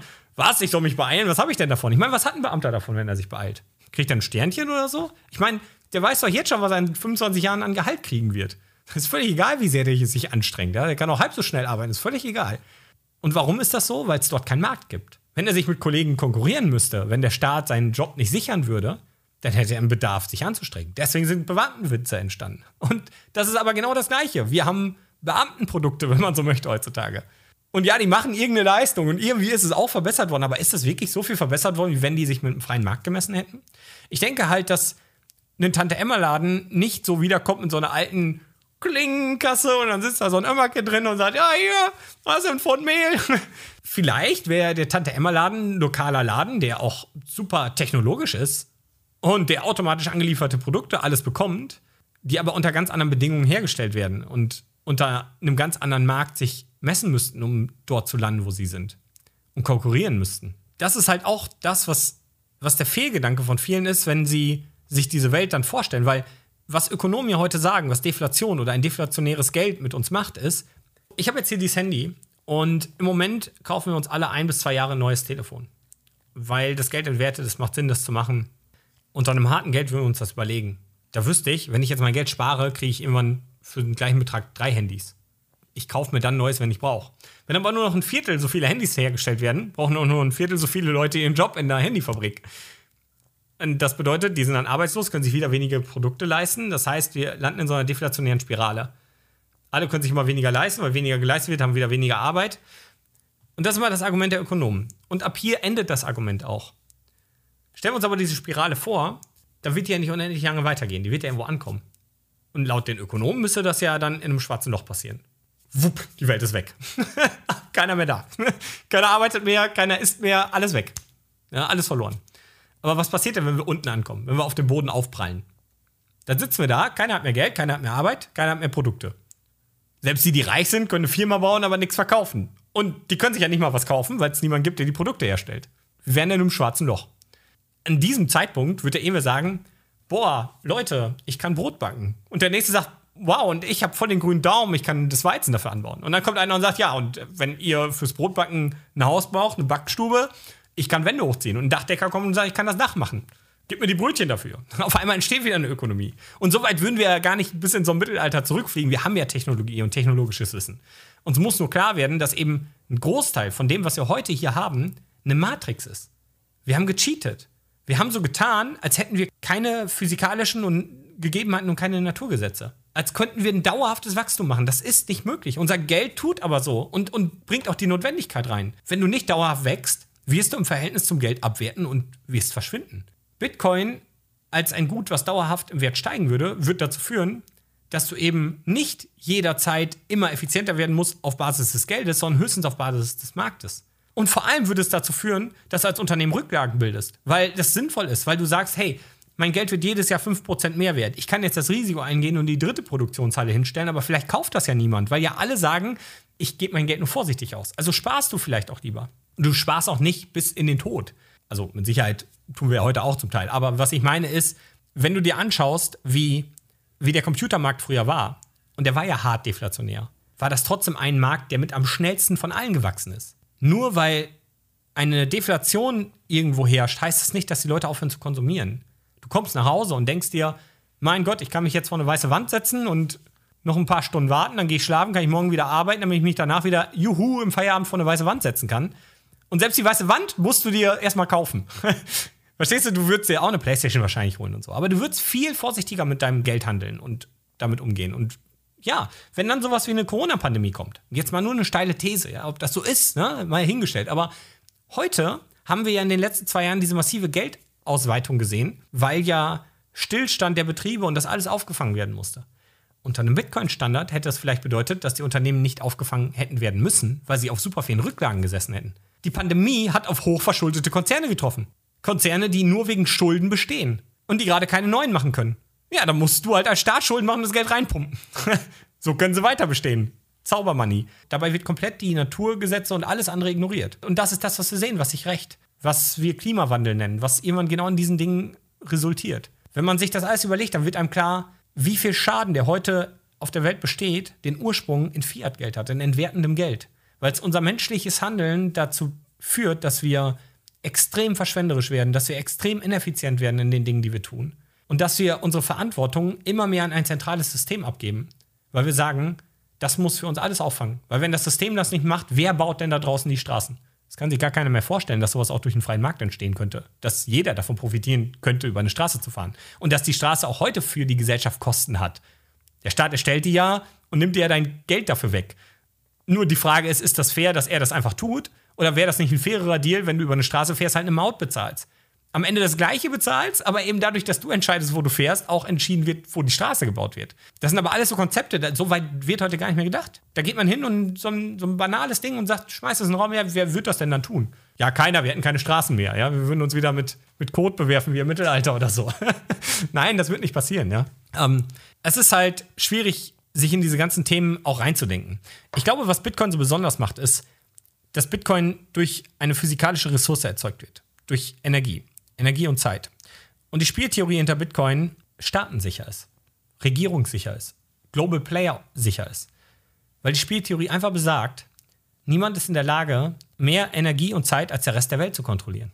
Es gibt viele, die einen Großteil der Welt kontrollieren können, aber physikalisch gesehen eben nicht alles. Du musst Bitcoin auf riesen Territorien ausweiten, auf Gebiete ausweiten, weil dieser Mining-Prozess ja auch Wärme erzeugt und so weiter. Du musst den Strom dort ranbekommen, du musst den Strom erstmal irgendwie erzeugt haben. Du kannst gar nicht als ein Land wie die USA mehr Rechenleistung als der Rest der Welt aufbauen, weil du konkurrierst mit dem Rest der Welt dauerhaft. Wenn die USA mehr Mining-Geräte kaufen, machen alle anderen das auch. Du verknappst automatisch den Markt. Ja? Und diese Spieltheorie macht Bitcoin sicher. Und mit jedem Jahr, wo Bitcoin weiter anwächst, mit Hashrate, wird die Spieltheorie härter und härter und härter und sorgt dafür, dass es immer unmöglicher wird, dass eine zentrale Macht dieses Netzwerk übernehmen könnte. Das ist so besonders an Bitcoin, ja. Alles auf der Welt besteht aus Energie und Zeit. Und je mehr Energie und Zeit wir aufwenden, desto mehr inflationieren wir alles. Mal ganz abgesehen vom technologischen Fortschritt. Je mehr Energie und Zeit du in das Bauen von Häusern steckst, desto mehr Häuser wirst du bekommen. Je mehr Energie und Zeit du in das Fördern von Gold steckst, desto mehr Gold wirst du bekommen. Das Einzige, was unabhängig der Energie und Zeit immer begrenzt bleibt, ist Bitcoin. Es gibt nichts anderes. Und zwar nachweislich begrenzt. Bitcoin ist das einzig digitale Gut. Und heute wird alles digital gehandelt, was begrenzt ist. Wenn du ein Lied aufnimmst, eine Gitarre nimmst, ein Lied reinspielst und das aufnimmst am PC, dann ist das die physikalische Leistung, dein Gitarrenspiel. Danach ist das Lied in digitaler Form auf deinem Computer. Und du kannst es so oft vervielfältigen, wie du willst. Du kannst diese physikalische Leistung inflationieren, wie du möchtest. Das ist völlig egal. Und wo ist der Unterschied von dieser MP3, die du vervielfältigst, zu einem Goldzertifikat, wo du sagst, ich habe Gold in meinem Keller liegen und das Zertifikat stelle ich in den Computer ein? Ob du das Gold verkauft hast oder es da noch liegt, weiß niemand. Niemand kennt wirklich die globale Goldmenge. Wir kennen die Goldmenge, die wir innerhalb unserer Fiat-Matrix handeln. die repräsentiert nicht die physikalische Ressource. Nichts, was wir digital machen, repräsentiert eine physikalische Echtheit. Außer Bitcoin. Bitcoin wird digital nativ erstellt. Aus einer physikalischen Ressource, aus Energie und Zeit. Das ist so mindblowing, dass uns bewusst wird, dass Bitcoin das einzig digital seltene Gut ist. Und wenn wir all, jeden Preis heutzutage digital ermitteln, dann ist Bitcoin der einzige Preis, der überhaupt irgendwas Echtes darstellt. Und wir könnten irgendwann jeden Wert der Welt daran knüpfen. Und das ist so verrückt. Der aktuelle Preis ist ja ziemlich stabil jetzt. Also da ist so die 40.000, das ist ja so der aktuelle Preis, 40.000 Dollar. Was ist denn so deine Projektion? Weil was ich immer so interessant finde, ist, wie die Leute und wahrscheinlich auch du immer Bitcoin den Preis mit der Fiat-Währung definieren und sagen, hey, der Bitcoin ist 100.000 Euro, wird irgendwann 100.000 Euro wert haben. Und, und solange ich das höre, sehe ich halt immer noch nicht, wie kann denn jetzt der Bitcoin plötzlich zum Standard werden, ohne dass dann die Repräsentation wieder durch eine Fiat-Währung entsteht. Also äh, irgendwann, also in Bitcoin, Hardcore-Bitcoin-Gläubiger dürfte sich eigentlich nicht mehr freuen, wenn der Bitcoin steigt. Sehr gut erkannt. Ja, ist auch so. Ist auch so. Ich habe ja momentan diese Wette mit meiner Community wegen meiner Frisur. Ich habe denen ja gesagt, erst wenn Bitcoin auf 100.000 steht, schneide ich sie mir ab. Das hat aber zwei Gründe. das hat aber zwei Gründe. Ich wollte zum einen den Leuten klar machen, dass ich mir sicher bin, dass das passiert, weil ich eben weiß, wie dieser Mechanismus ist. Und zum anderen wollte ich sehen, wie ich mit Haaren aussehe. Ich habe keine Ahnung, ich habe keine Ahnung, wie viele Jahre. Ich habe äh, über zehn Jahre komplett Glatze gehabt, ja. Haare einfach immer abgeschnitten. So einfach pflegeleicht, easy, ja. Und ich wollte aber gucken, was passiert, wenn ich es einfach mal wachsen lasse. Hätte schnell vorbei sein können, ja. Also als ich die Wette gemacht habe, stand Bitcoin bei 70.000 oder so. Ähm, jetzt läuft es länger, ist nicht schlimm. Ja, mich stört's nicht. Ich feiere es trotzdem. Es ist witzig zu sehen, weil es so ein Indikator ist für. es gibt so viele Witze in der Community, dass ich wie, ich, wie so ein Rastafari aussehe, ja, genau, genau. Haare dran mache, weil es einfach nie eintritt. Aber ja, das, du hast vollkommen recht wenn Bitcoin teurer wird, ist das für Bitcoiner voll doof, weil wir haben ja verstanden, dass Bitcoin begrenzt ist. Und je günstiger Bitcoin ist, desto mehr können wir kaufen. Desto mehr können wir unseren entwertenden Fiat-Kram in Bitcoin stecken. Das ist genau die, die Sache. Äh, trotzdem ist ja der Dollar-Gegenwert auch ein Indikator. Der ist derzeit der Indikator, dass mehr Menschen das wollen und verstehen. Und deswegen ist es positiv und negativ, dass der Bitcoin-Preis steigt. Es ist positiv, weil wir sehen, die Verbreitung geht voran. Es ist negativ, weil wir wissen, wir kriegen weniger von dem Bitcoin das als Indikator zu benutzen, ist natürlich die Ambivalenz bei dem Ganzen. Aber das ist auch genau der Punkt. Derzeit ist der Dollar unser globaler Denominator. Wenn du irgendwo auf der Welt, egal in welchem Land, fragst, was ein Barrel Öl kostet, wird er den Dollarpreis nennen. Und wenn du irgendwen fragst, was der Euro kostet, wird er den Dollarpreis nennen. Und wenn du irgendwen fragst, was ein Dollar kostet, wird er dir keine Antwort geben können. und vielleicht wird irgendwann mal der Zeitpunkt kommen, da fragt man, was kostet ein Dollar und du kriegst eine Anzahl an Satoshi genannt im Bitcoin weil Bitcoin irgendwann vielleicht weniger Schwankungen unterlegen ist wie die zentralen Fiat-Währungen, die jederzeit in der Menge massivst ausgeweitet werden können. Vielleicht ist die Volatilität, die wir heute bei Bitcoin sehen, gar keine, gar kein, keine Eigenschaft von Bitcoin, sondern eine Eigenschaft unseres Dollars, der nicht mehr in der Lage ist, real Preise zu bemessen. Und dementsprechend musst du dich eigentlich immer was anderes fragen.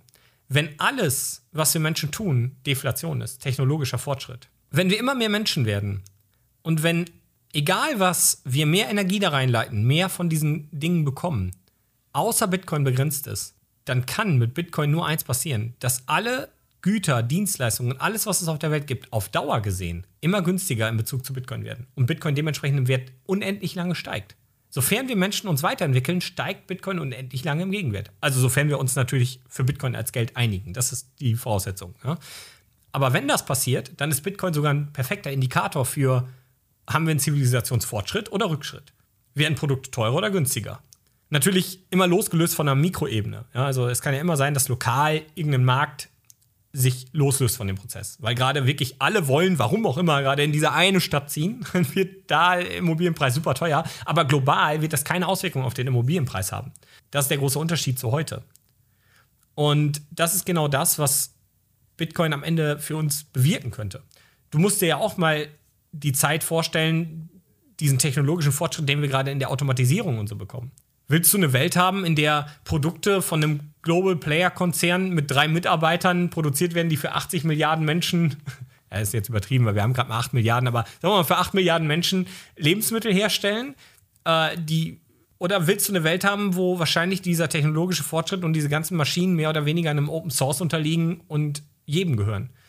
Ich glaube, dass wenn du einen freien Markt hast und ein freies Geld wie Bitcoin, dass das gewaltige Chancen für uns Menschen für die Zukunft hat. Und das ist diese große Hoffnung, die Bitcoin mir zumindest gibt.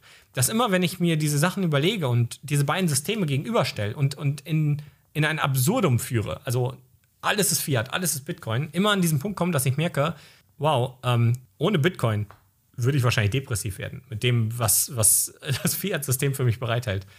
Bitcoin ist meiner Meinung nach die Rettung der Menschheit. Mhm. So komisch das klingt. Vielleicht nochmal, also ich finde es voll geil, wie du, das, wie du das auch ausführst. Ich finde es voll interessant und ich, ich sehe auch, ich habe das schon mal gehabt, so ein Aha-Moment in einem Gespräch und das ist jetzt noch, wirklich nochmal so dieses Thema, es ist wirklich so die Frage, was für eine Zukunft willst du oder siehst du oder kannst du dir vorstellen und, und welche Werte möchtest du in der Welt mehr sehen. Ich glaube, das hat sehr viel damit zu tun. Ich glaube aber trotzdem, dass es einen großen Teil von Leuten, die in Krypto und in Bitcoin drin sind, dass die auch immer noch zocken, dass da immer noch sehr viel Opportunismus dabei ist als Idealismus. Ähm, Darf ich da was zu sagen? Ja, sehr gerne. Genau, das sorgt für die Schwankungen vom Bitcoin-Preis. Wenn die Leute nicht zocken würden, würde er nicht hoch und runter gehen. Wenn die Leute sparen würden, würde er nur hochgehen. Aber warum zocken Leute? Früher hast du für Sparen in deinem Geld Plus bekommen. Also plus in dem Sinne, dass du dein Geld gespart hast und dir wirklich in Zukunft davon mehr kaufen konntest. Trotz, dass wir in 1990er Jahren eine Inflation von 6% hatten, hatten wir aber auch einen Zins von 8%. Das heißt, du hast immer noch 2% Gewinn gemacht, wenn du dein Geld auf dem Konto liegen hattest. Das war Sparen, weil das das gut mit dem höchsten Grenznutzen war. Das war kein Risiko. Wir haben ja die Fähigkeit zu sparen verloren. Wenn du heute auf den Immobilienmarkt spekulierst, dann mag das Risiko verhältnismäßig gering sein. Oder wenn du auf den MSCI World setzt. Aber es bleibt spekulieren. Es ist kein Sparen. Du spekulierst auf Märkte. Wir Menschen haben die Fähigkeit zu sparen verloren. Wir können unser Kapital nur noch erhalten, indem wir zocken. Mal mit mehr, mal mit weniger Risiko. Aber es gibt kein Sparen, kein risikoloses Sparen. Das haben wir verloren. Das ist das, was der Menschheit abhandengekommen ist und was diesen Planeten diese verrückte, in diesen verrückten Zustand gebracht hat. Was Bitcoin uns Menschen zurückgibt, ist genau das, die Fähigkeit zu sparen. Das ist alles. Und solange die Menschen das noch nicht begreifen, ist Bitcoin genau so ein Zockvehikel wie jedes andere Produkt, was du kaufen könntest auch. Das Schöne bei Bitcoin ist aber, dass er automatisch zum Sparen verleitet. Weil auch wenn Bitcoin Schwankungen macht, als wärst du auf hoher See, ist, wenn du rauszoomst aus dieser Skala, nur noch eins zu sehen. Number go up forever. Und irgendwann wird es auch der Letzte verstanden haben. Und im schlimmsten Fall, weil ihn der Markt dazu zwingt, das Zocken dazu führt, dass er Geld verliert. Irgendwann wird der Letzte verstanden haben, das Schlauste, was du mit Bitcoin machen kannst, ist kaufen und liegen lassen. Und nur noch loslassen, wenn du wirklich irgendwas brauchst. Zum Beispiel Lebensmittel oder so. Und genau das wird diesen ganzen Planeten wieder in einen Ruhepuls versetzen. Und, und den Menschen wieder klar machen, nicht zocken ist das Mittel zur Wahl, sondern sparen. Christine Lagarde sagt heute, hört auf zu sparen. Ihr müsst weiter konsumieren, sonst geht unser Geld kaputt. Die Aussage hat sie vor einem circa halben oder dreiviertel Jahr getroffen. Das muss man sich mal überlegen. Wir sind doch damit groß geworden, dass unsere Eltern sagen: Hier, Kind, hier, wir gehen ja zur, zur Sparkasse oder zur Volksbank oder irgendwo hin, machen dir ein Sparbuch. Ja, da kannst du sparen. Sparen ist gut. Sparen ist doof. Du sparst dein Geld und wirst pausenlos äh, deiner Kaufkraft beraubt. Sparen wird bestraft. Schulden machen wird belohnt. Mach Schulden, die fallen im Wert. Du kannst dir frühzeitig was konsumieren. Schulden gut, ja? Sparen schlecht. Bitcoin ist genau das Gegenteil. Und dementsprechend muss man sich die heutige Welt vorstellen, als wäre Gegenteiltag. Für immer. Alles wäre genau andersrum. Preise werden immer hochwertiger, Produkte werden, also äh, Preise gehen immer weiter runter, Produkte werden immer hochwertiger, Situationen werden immer fairer statt unfairer. Äh, ne, das alles stellt einfach die gesamte Welt im Gegenteil vor. Und dann wird dir klar, was Bitcoin, warum das ein Paradigmenwechsel ist. Ja, aber das braucht mega lange. Solche Sachen passieren nicht von heute auf morgen. Und das muss auch lange dauern. Stell dir mal vor, wir würden nämlich wirklich zu schnell in so eine deflationäre Spirale rutschen. Und von heute auf morgen wäre die halbe Welt arbeitslos. Ja, dann herzlichen Glückwunsch, dass wir Bitcoin haben. ganz schlimmer Zustand, ja. Und dann wäre auch ganz schlecht, dass ganz wenig Leute im Bitcoin gerade ganz viel Geld haben. Die müssen über die Zeit hinweg auch erstmal ihr Geld loswerden. Bitcoin muss teuer werden. Die müssen irgendwann einen Anreiz haben zu sagen, ey, ich habe da so viel liegen, ich kaufe halt jetzt mal eine Villa. Oder ich kaufe mir jetzt mal ein Superboot oder ich baue eine Firma. Die müssen ihr Geld in das Risiko übergeben, weil das Risiko für sie sinkt. Und das ist das, was wir bei Bitcoin sehen. Der Ist-Zustand ist ganz schlecht zu betrachten, weil der Ist-Zustand sich bei Bitcoin nicht lange hält. Wenn wir Bitcoin auf die letzten 13 Jahre betrachten, da war Bitcoin am Anfang vom Bestand her noch super zentralisiert und hat sich aber immer weiter verteilt. Bei Fiat sehen wir genau das Gegenteil. Fiat war am Anfang gut verteilt und hat sich über die Jahre immer weiter zentralisiert. Wir müssen uns immer fragen, was ist das Outcome auf viele Jahre gesehen, auf eine lange Zukunft hinweg gesehen. Und bei Bitcoin stellen wir fest, dass alles immer besser wird. Der Energiemix wird immer grüner bei Bitcoin. Mittlerweile 58 Prozent des Strommixes aus erneuerbaren Energiequellen, während der vor zwei, drei Jahren noch bei 37 Prozent war. Wir müssen die Entwicklung bei Bitcoin sehen und nicht den Ist-Zustand. Und die Entwicklung unseres Fiat-Systems und nicht den Ist-Zustand. Ja? Der auch schon schlecht ist. Also wir sind ja schon mittlerweile nicht mehr an so einem rosigen Zustand. Ja? Das ist ja wahrscheinlich auch ein Grund, warum Leute wie Warren Buffett immer noch nicht in Bitcoin investieren, weil die sagen, hey, komm, ist eh nicht mehr, wird eh nicht mehr in meiner Zeit passieren. So. Und Warren Buffett, der, der profitiert nicht vom Bitcoin. Also äh, mal abgesehen von, von dem, das wird nicht mehr in seiner Zeit passieren, aber auch jetzt eine Aktie zu kaufen, hat ja für ihn so viele Jahre wird er vielleicht gar nicht mehr haben, darauf zu warten, dass sie immer wertvoll ist. Was Warren Buffett hinterlassen kann, ist ein Vermächtnis. Und das ist alles. Und das hat nichts mit Bitcoin zu tun. Sein Vermächtnis ist die Aktienwelt. Bitcoin ist der Umsturz des Systems, in dem Warren Buffett der König war. Oder einer der Könige war. Genau. Wie, wie, siehst du sowas wie Coinbase, was ja eine Company ist, äh, die auch an der Aktie, also auch eine Aktie ist, sozusagen, ein Unternehmen, aber gleichzeitig auch mit Bitcoin? Ja, das kann man aus verschiedenen Perspektiven betrachten. Zum einen natürlich interessant zu sehen, dass Coinbase sich als eine der größten Banken etabliert hat. Das ist natürlich schon eine, ein starkes Ding. Ja, muss man sich einfach klar machen, dass das etwas ist, was durchaus ähm, beeindruckend ist und auch für viele Banken interessant sein wird und dass sie sagen, das überlegen wir uns jetzt, ob wir nicht auch in dieses Geschäft wollen. Auf der anderen Seite ist Coinbase eine der Plattformen, wo, wo ich mit am meisten von abrate. Die gesamte Geschichte ist gespickt von dubiosen Vorfällen, die gar nicht klar gingen. Also mal abgesehen von Rassismus innerhalb des Unternehmens, von, von äh, Frauen werden schlechter bezahlt wie Männer, Geschichten, von solchen Dingen, hat Coinbase auch Bitcoin extrem schaden können oder es versucht zu tun. Es gab ein sogenanntes New York Agreement in 2018. Der Plan war, Bitcoin zu verändern. Und zwar aus Unternehmenssicht zu verändern. Eben, dass man ein Update für Bitcoin bringt, was nicht der breiten Masse entstammt ist, wo die Menschen gesagt haben, wir wollen das, sondern wo die Unternehmen die Anforderungen an die Menschen gestellt hätten. Update Bitcoin jetzt auf diesen Zustand, weil das ist für uns der richtige Weg. Das ist der Block Size War. Oder so ist es in die Geschichte eingegangen. Es ging darum, die Bitcoin-Blöcke größer zu machen. Bitcoin wird bewusst alle 10 Minuten um einen ganz kleinen Betrag an Megabyte nur erweitert. Weil ich das hier betreiben kann. Das hier ist eine Bitcoin Full Node. Und da ist jede Transaktion drauf, die es jemals im Bitcoin-Netzwerk gab. Und jeder Bitcoin drauf gespeichert. Also wenn du Bitcoin kaufst, liegt er hier drauf. Kann ich nicht ausgeben, ich habe ja nicht deinen privaten Schlüssel. Aber ich kann prüfen, ob es den Bitcoin gibt. Wenn Bitcoin schneller laufen würde, dann könnte der Zeitpunkt kommen, dass ich das irgendwann nicht mehr auf so einem Gerät hier speichern kann, sondern schon einen richtigen fetten Computer brauche. Und vielleicht sogar irgendwann mal ein ganzes Rechenzentrum bräuchte, um alle Transaktionen, die im Bitcoin-Netzwerk passieren, abspeichern zu können. Die Folge ist, dass ich hier nicht sitze und nachschauen kann, gibt es die Bitcoin wirklich? Und auch bestimmen kann, ich will eine Transaktion in das Netzwerk leiten, das ist ja mein Knotenpunkt, kann ich jederzeit tun. Und ich auch bestimmen kann, was sind die Regeln, nach denen Bitcoin spielen soll. Das sind ja meine Regeln hier, die ich in der Hand halte.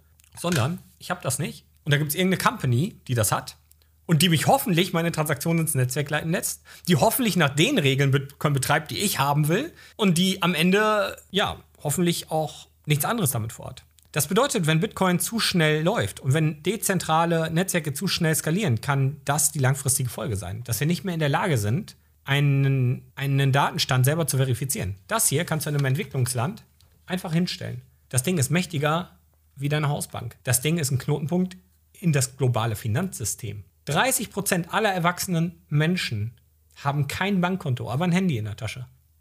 Die wären hiermit. Das kannst du auf dem Handy installieren. Das geht heute schon wird in Zukunft leichter, weil eben der Datenstand so langsam vorangeht und technologische Entwicklung schneller geht. Das ist irgendwann gar kein Problem. Das wirst du in 10 Minuten auf deiner Handy-App installiert haben. Jeder wird Zugang zum globalen Finanzsystem dank dieser Technologie haben. Das ist Bitcoin. Dieses New York Agreement wollte Bitcoin ändern, wollte große Blöcke haben. Das wäre für die besser gewesen. Die hätten günstigere Transaktionen gehabt, wäre für die Geschäftsprozesse besser gewesen, weil erstmal mehr Speicherplatz zur Verfügung gestanden hätte. Aber die Gefahr wäre gewesen, dass eben sowas nicht mehr geht. Bei diesem New York Agreement waren fast alle großen Unternehmen dabei und Coinbase ganz vorne. Die DCG, Digital Currency Group, die in Coinbase investiert hat, in Cointelegraph investiert hat, in fast alle Crypto-Startups damals. Ledger. Selbst Bitmain, die zu dem Zeitpunkt 90% aller Mining-Geräte hergestellt haben, wollten das. Die waren dabei bei dem New York Agreement. Also rein theoretisch war die gesamte Bitcoin-Industrie dafür. Und das ist nicht gekommen, weil die Menschen das nicht wollten. Weil die freien Menschen gesagt haben, ja, macht das ruhig. Wir nehmen eure Blöcke nicht an. dann habt ihr ein leeres Netzwerk. Dann ist schön, dass ihr große Blöcke habt. Macht das in eurem Industrienetzwerk. Machen wir nicht. Und weißt du, was daraus geworden ist? Ein Fork, ein neues Netzwerk. Weißt du, wie der Coin heute heißt? Bitcoin Cash. Bitcoin Cash, ja. Roger Ver war die schillernde Persönlichkeit im Bitcoin. Der hat das angestoßen. Die ganzen Unternehmen waren die, die Mining-Geräte gebaut haben. Damals, 2018, war schon ein derartiger Angriff nicht mehr möglich. Coinbase hat die Alternative, und das muss man verstehen, Bitcoin dezentral zu halten, ist ja, und trotzdem viele Transaktionen abbilden zu können, ist ja das Lightning Network. Dabei gehen wir hin in Bitcoin. Wir würden uns beide, sagen wir mal, ein Bitcoin auf eine Adresse schicken. Beide haben Zugriff auf die Adresse. Und solange diese Adresse da liegt und dieser, diese zwei Bitcoin da drin sind, können wir beide jetzt miteinander außerhalb des Netzwerks Millionen Transaktionen austauschen. Einfach nur, indem wir beide uns das aufschreiben. Kostet fast nichts. Und dann können wir irgendwann hingehen, nach drei Jahren und mit dem finalen Stand, mit dieser ganzen Liste zu den Minern gehen und sagen: So, finaler Stand ist, Roman hat 1,5 Bitcoin und Mischa hat einen halben Bitcoin. Zahl das jetzt an die Adressen aus, Punkt Ende aus. So funktioniert Lightning. Und so über mehrere Kanäle kannst du über Routen durch Lightning Transaktionen schicken. Und trotzdem kannst du sicher sein, dass der Bitcoin-Bestand der ist, der er ist, weil er in der Hauptchain hinterlegt ist. Das heißt, Bitcoin ist eigentlich ein Settlement-Netzwerk und nicht dafür da, innerhalb des Netzwerks Transaktionen zu machen. Eine Blockchain kann langfristig nicht dezentral bleiben, wenn sie skaliert. Punkt. Gibt es kein Wenn und Aber. Die Physik hindert es. Und genau deswegen hat man als die freien Menschen gesagt, wir wollen Lightning als Second Layer haben, um dort Zahlungskanäle zu haben. Coinbase, ich bin mir gar nicht sicher, ob die überhaupt bis heute die Funktionen unterstützen. Also Lightning sowieso schon mal gar nicht, aber auch die neuen Adressen nicht, die Lightning ermöglicht haben. Ich glaube, bis heute machen die das nicht oder wenn, dann erst seit kurzem. Weil die sich so dagegen wehren. Coinbase ist der Teufel. Ja? Also ganz schlimmes Unternehmen am Ende. Ja, das ist also das ist eben das, was ich so interessant finde. Das, was du als den Teufel bezeichnest oder auch am Anfang, als du gesagt hast, Ethereum und alles das. Und ich glaube halt immer noch, dass, dass es eben zwischen diesem einen und dem anderen Extrem irgendwo vielleicht auch so eine Brücke braucht. Also so eben so Zwischenlösungen, die dann eben auch wieder dazu führen, dass es in 50 Jahren wirklich so weit ist, dass dann vielleicht mal Bitcoin wirklich ähm, der Goldstandard ist oder der neue Standard. Äh, also ich kann mir schon vorstellen, dass, dass es da nicht einfach so ein, also was ich meine, dass es genau das braucht eben, um dorthin zu kommen. Also so Smart Contracts und, und eben nicht 100% dezentralisiert. Ähm, aber ich bin da, bin da auch nicht tief drin. Aber wenn eine Ethereum Foundation aus dem Nichts Ethereum erstellt, diese verkauft und sagt, ich mache damit was ganz Tolles, versprochen, dann ist das doch ein Fiat-Standard. Das ist doch nichts anderes als unser Fiat-Geld. Das ist doch genau das, was eine Zentralbank macht. Wenn du daraus Technologie entwickelst, ist das genau die gleiche Rechtfertigung, die eine Zentralbank hat. Ja, natürlich haben wir aus dem Nichts Geld erzeugt, aber wir haben ja damit auch Straßen gebaut. Ethereum sagt, natürlich habe ich aus dem Nichts Geld erzeugt und es dir verkauft, aber ich habe damit einen Smart Contract gebaut oder die Möglichkeit, dass einen Smart Contract machen kann. Das ist die gleiche Rechtfertigung. Die Frage ist, wird daraus was Besseres als aus dem Desaster, was unsere Zentralbanken heute erzeugt haben für uns? Oder sogar noch ein viel größerer Schaden, weil er ja sogar behauptet, das Ganze sei dezentral. Und wir Menschen sogar denken, das ist keine Zentralbank, das ist ja genau das Gegenteil. Ja, fuck Banks, machst du alle kaputt. Aber in Wirklichkeit bauen wir gerade die Zentralbank 2.0, die zentral geführt ist, sich dezentral tarnt und wir denken, das ist eine dezentrale Entscheidung. Und auf einmal hat vielleicht irgendwann mal so ein, so ein System wie China die Macht über dieses Netzwerk, kann Regeln ändern und wir denken, das war eine dezentrale Entscheidung. Ist doch super. Ja, ich sehe die Gefahr, dass, dass das passiert, als gewaltig groß und den Schaden, den das für uns Menschen haben kann, als noch größer an, wie den Schaden, den das heutige Fiat-System für uns hatte. Und der war schon unendlich groß, so groß, dass wir gerade Gefahr laufen, dass wir den ganzen Planeten damit kaputt machen. ich glaube, man sollte nicht unterschätzen, wie gefährlich Fiat-Standards sind.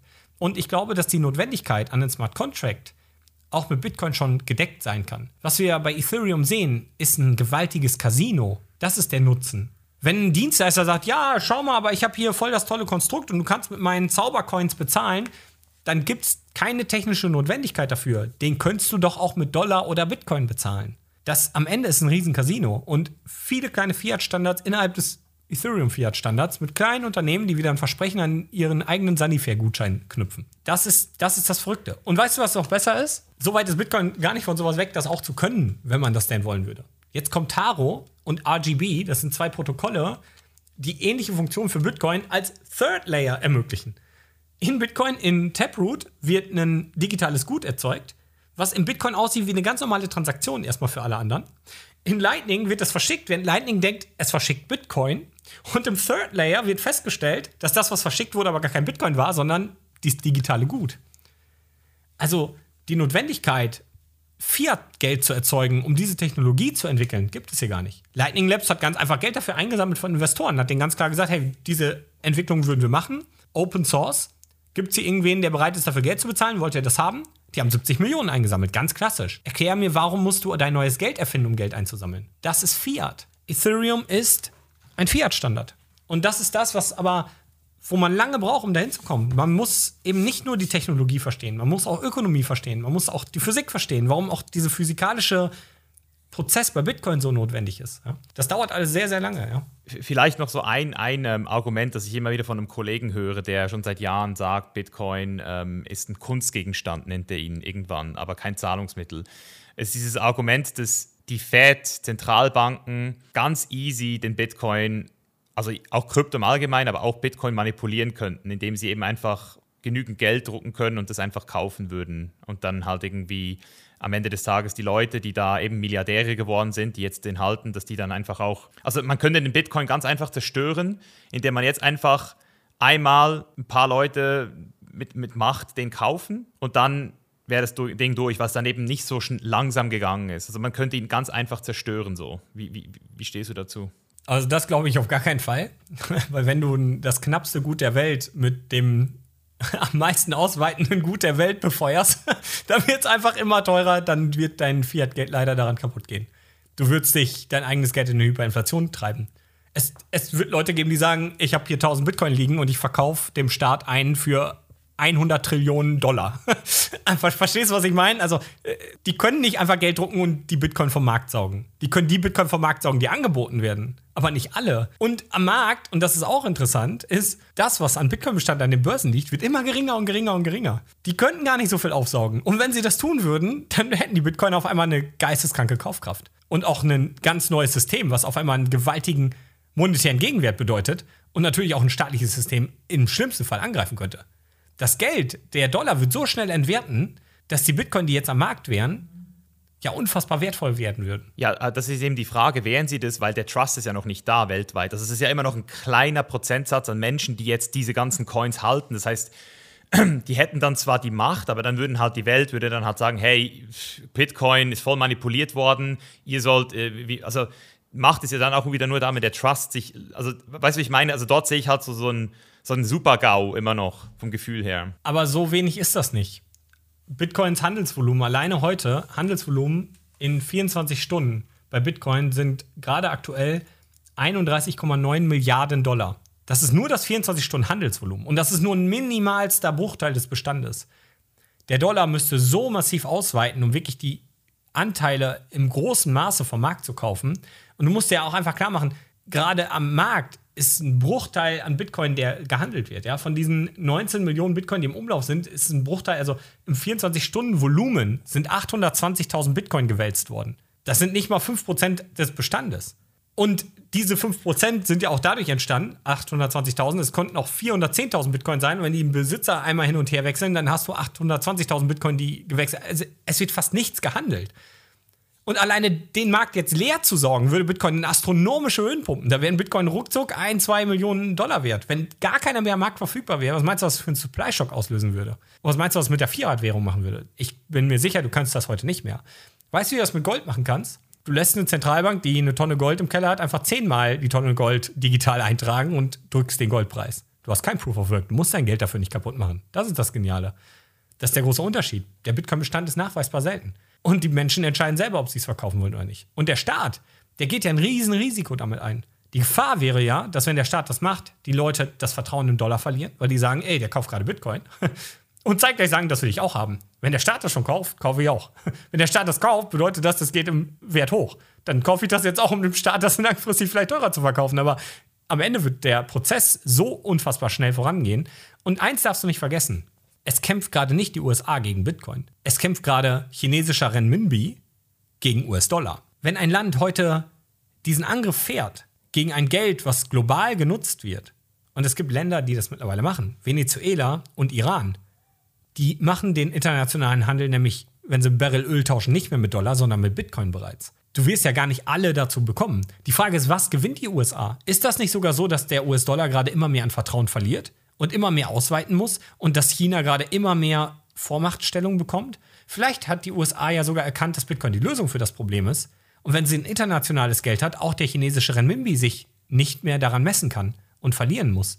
Vielleicht ist sogar der Plan der USA, Bitcoin nach vorne zu bringen, statt den zu zerstören. Und Bitcoin ist dann gut, wenn er nicht von der USA kontrolliert wird, weil sonst haben wir wieder nur einen Dollar. Ja, das, das ist halt die Frage, ob man halt irgendwie so, wenn man halt so daran denkt, dass man da so ein paar Leute hat, eben das von Warren Buffett gesagt, so der da gar kein Interesse drin hat. Wenn man jetzt halt einfach guckt, wo die Power aktuell noch ist und, und wo die Power ja mit Bitcoin hingehen soll, dann ist halt die Frage, ob man nicht das Gefühl hat, dass die Leute, die wirklich so viel Power haben und so weit oben ge gelandet sind in dieser Nahrungskette, dann nicht irgendwie auch ihren Plan haben, was sie machen, um den ganzen Scheiß vielleicht auch eben irgendwie zu manipulieren. Also das ist immer so, vielleicht bin ich da sehr negativ eingestellt, aber ich habe einfach das Gefühl. Mm, mit Sicherheit, mit Sicherheit werden sie das versuchen. Aber das Schöne bei Bitcoin ist, sie können nicht cheaten. Ja, das ist, das ist der Punkt. Sie können einfach nicht cheaten. Und in jedem anderen System können sie das heute. In jedem anderen System geht ein Hedgefonds heute hin, macht gewaltige Risiken, macht genau sowas, versucht eine Aktie genauso zu manipulieren und zu bewegen mit staatlichem Geld. Das ist der staatliche Eingriff. Und das ja. Staatskonstrukt schützt das Ganze. Aber ein Wallet-Verbot ist ja schon der erste, ist ja schon der erste Ding. Das habe ich ja auch ein Video von dir gesehen. Das ist ja schon so ein. Das fängt ja schon an. ja, aber was passiert gerade in den USA? Die, die Europäer checken es gerade gar nicht, sind aber gerade auch nicht in der Position, dass das europäische Geld sich so super gegen den US-Dollar hält oder gegen irgendeine andere Währung und wollen genau an ihrem Ast sägen, ja? weil da gerade Milliardenmarkt auf sie zukommt und sie wollen es für uns hier, für unsere Unternehmen so ineffizient wie möglich machen. Jedes Mal, wenn du irgendwo an der Kasse stehst und mit Bitcoin bezahlst, muss ein Perso vorliegen.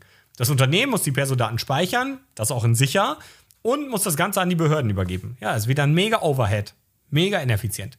In den USA hat Jack Mallers gerade mit Strike gepartnert mit den sechs größten Zahlungsdienstleistern und Point-of-Sale-Anbietern und Dienstleistern wie Shopify, die im Internet die Shopsysteme anbieten, und baut gerade mit denen einen offenen Standard, den jeder verwenden kann, dass du einfach mit Bitcoin, Lightning Bitcoin an der Kasse bezahlen kannst. KYC los.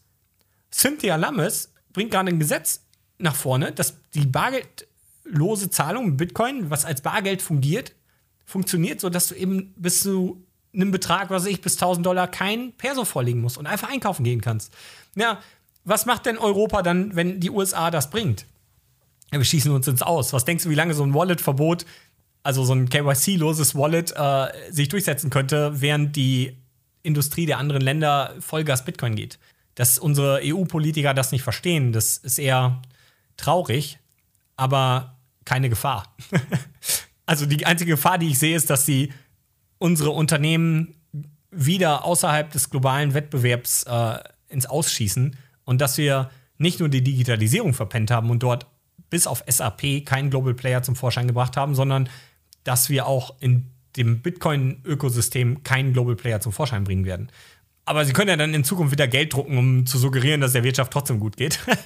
ich glaube nur, das wird halt früher oder später den Euro extrem schwierig zu stehen kommen. Der wertet jetzt schon schneller ab als der US-Dollar, obwohl wir den langsam prozentual gesehen ausweiten als den Dollar. Ich glaube, das kann uns, derartige Entscheidungen können uns noch richtig schwer zu stehen kommen, ja. Ja, ich würde mal sagen, es bleibt spannend. Also ich, ich finde es auf jeden Fall cool, äh, wie du äh, auch eben mit deiner Überzeugung hier dran bist. Man merkt einfach richtig, du bist Feuer und Flamme dafür.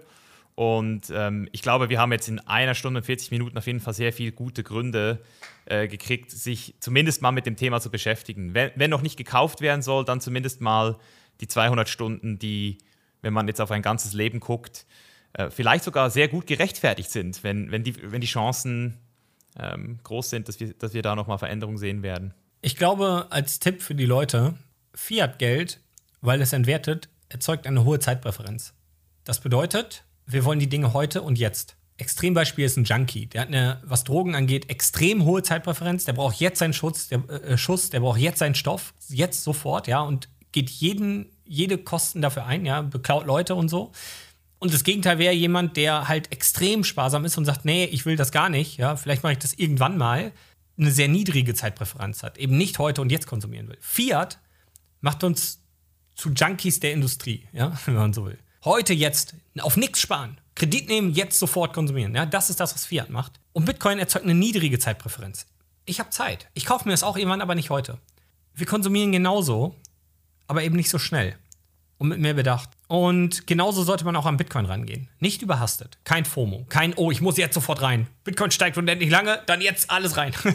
Ganz schlechter Ansatz. Sich mit Bitcoin zu befassen und langsam heranzuführen, bringt einem Ruhe, bringt einem das Verständnis, bringt einem Sicherheit und auch die Überzeugung, ob man es wirklich will oder nicht. Weil nur weil ich hier gerade ganz viele tolle Sachen gesagt habe, muss nichts davon stimmen. Es kann sein, dass ich euch hier die ganze Zeit nur angeschmiert habe. Ich bin genauso eine zentrale Macht wie eine Zentralbank. Das bedeutet, wenn ihr sicher sein wollt, überzeugt euch selber. Arbeitet euch in die Themen ein. Und dann habt ihr Sicherheit. Ich kann euch hier schon mal auf den Weg bringen und sagen, wie die Sachen aussehen. Jetzt könnt ihr noch verifizieren, ob das gestimmt hat, was ich gesagt habe oder nicht.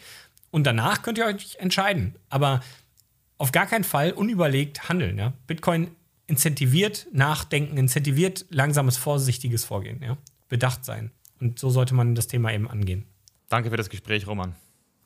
Gerne, Micha. Danke, dass ich da sein durfte. Coole Fragen. Hey, bevor du jetzt abhaust, eine wichtige Frage. Hast du durch diese Episode in irgendeiner Weise Mehrwert für dich generieren können oder hat sie dich unterhalten oder zu neuen Erkenntnissen gebracht? Dann tu mir eingefallen und gib mir 15 Sekunden deiner Zeit und bewerte den Chainless Life Podcast jetzt in deiner App mit einer 5-Sterne-Bewertung. Ob das Apple Podcast, Spotify oder eine andere App ist, spielt keine Rolle, aber dein Support zählt, denn Support ist kein Mord. Ich bedanke mich jetzt für jeden, der sich diese 10 bis 15 Sekunden genommen hat und wenn du mehr über unseren heutigen Gast, über mich oder The Chain is Live erfahren möchtest, dann check auch unbedingt die Links in den Show Notes ab. Dort findest du nämlich auch unter anderem einen Link zu unserem neuen Freiheitsquiz, in dem du innerhalb von sieben Minuten rausfinden kannst, wie frei du wirklich bist.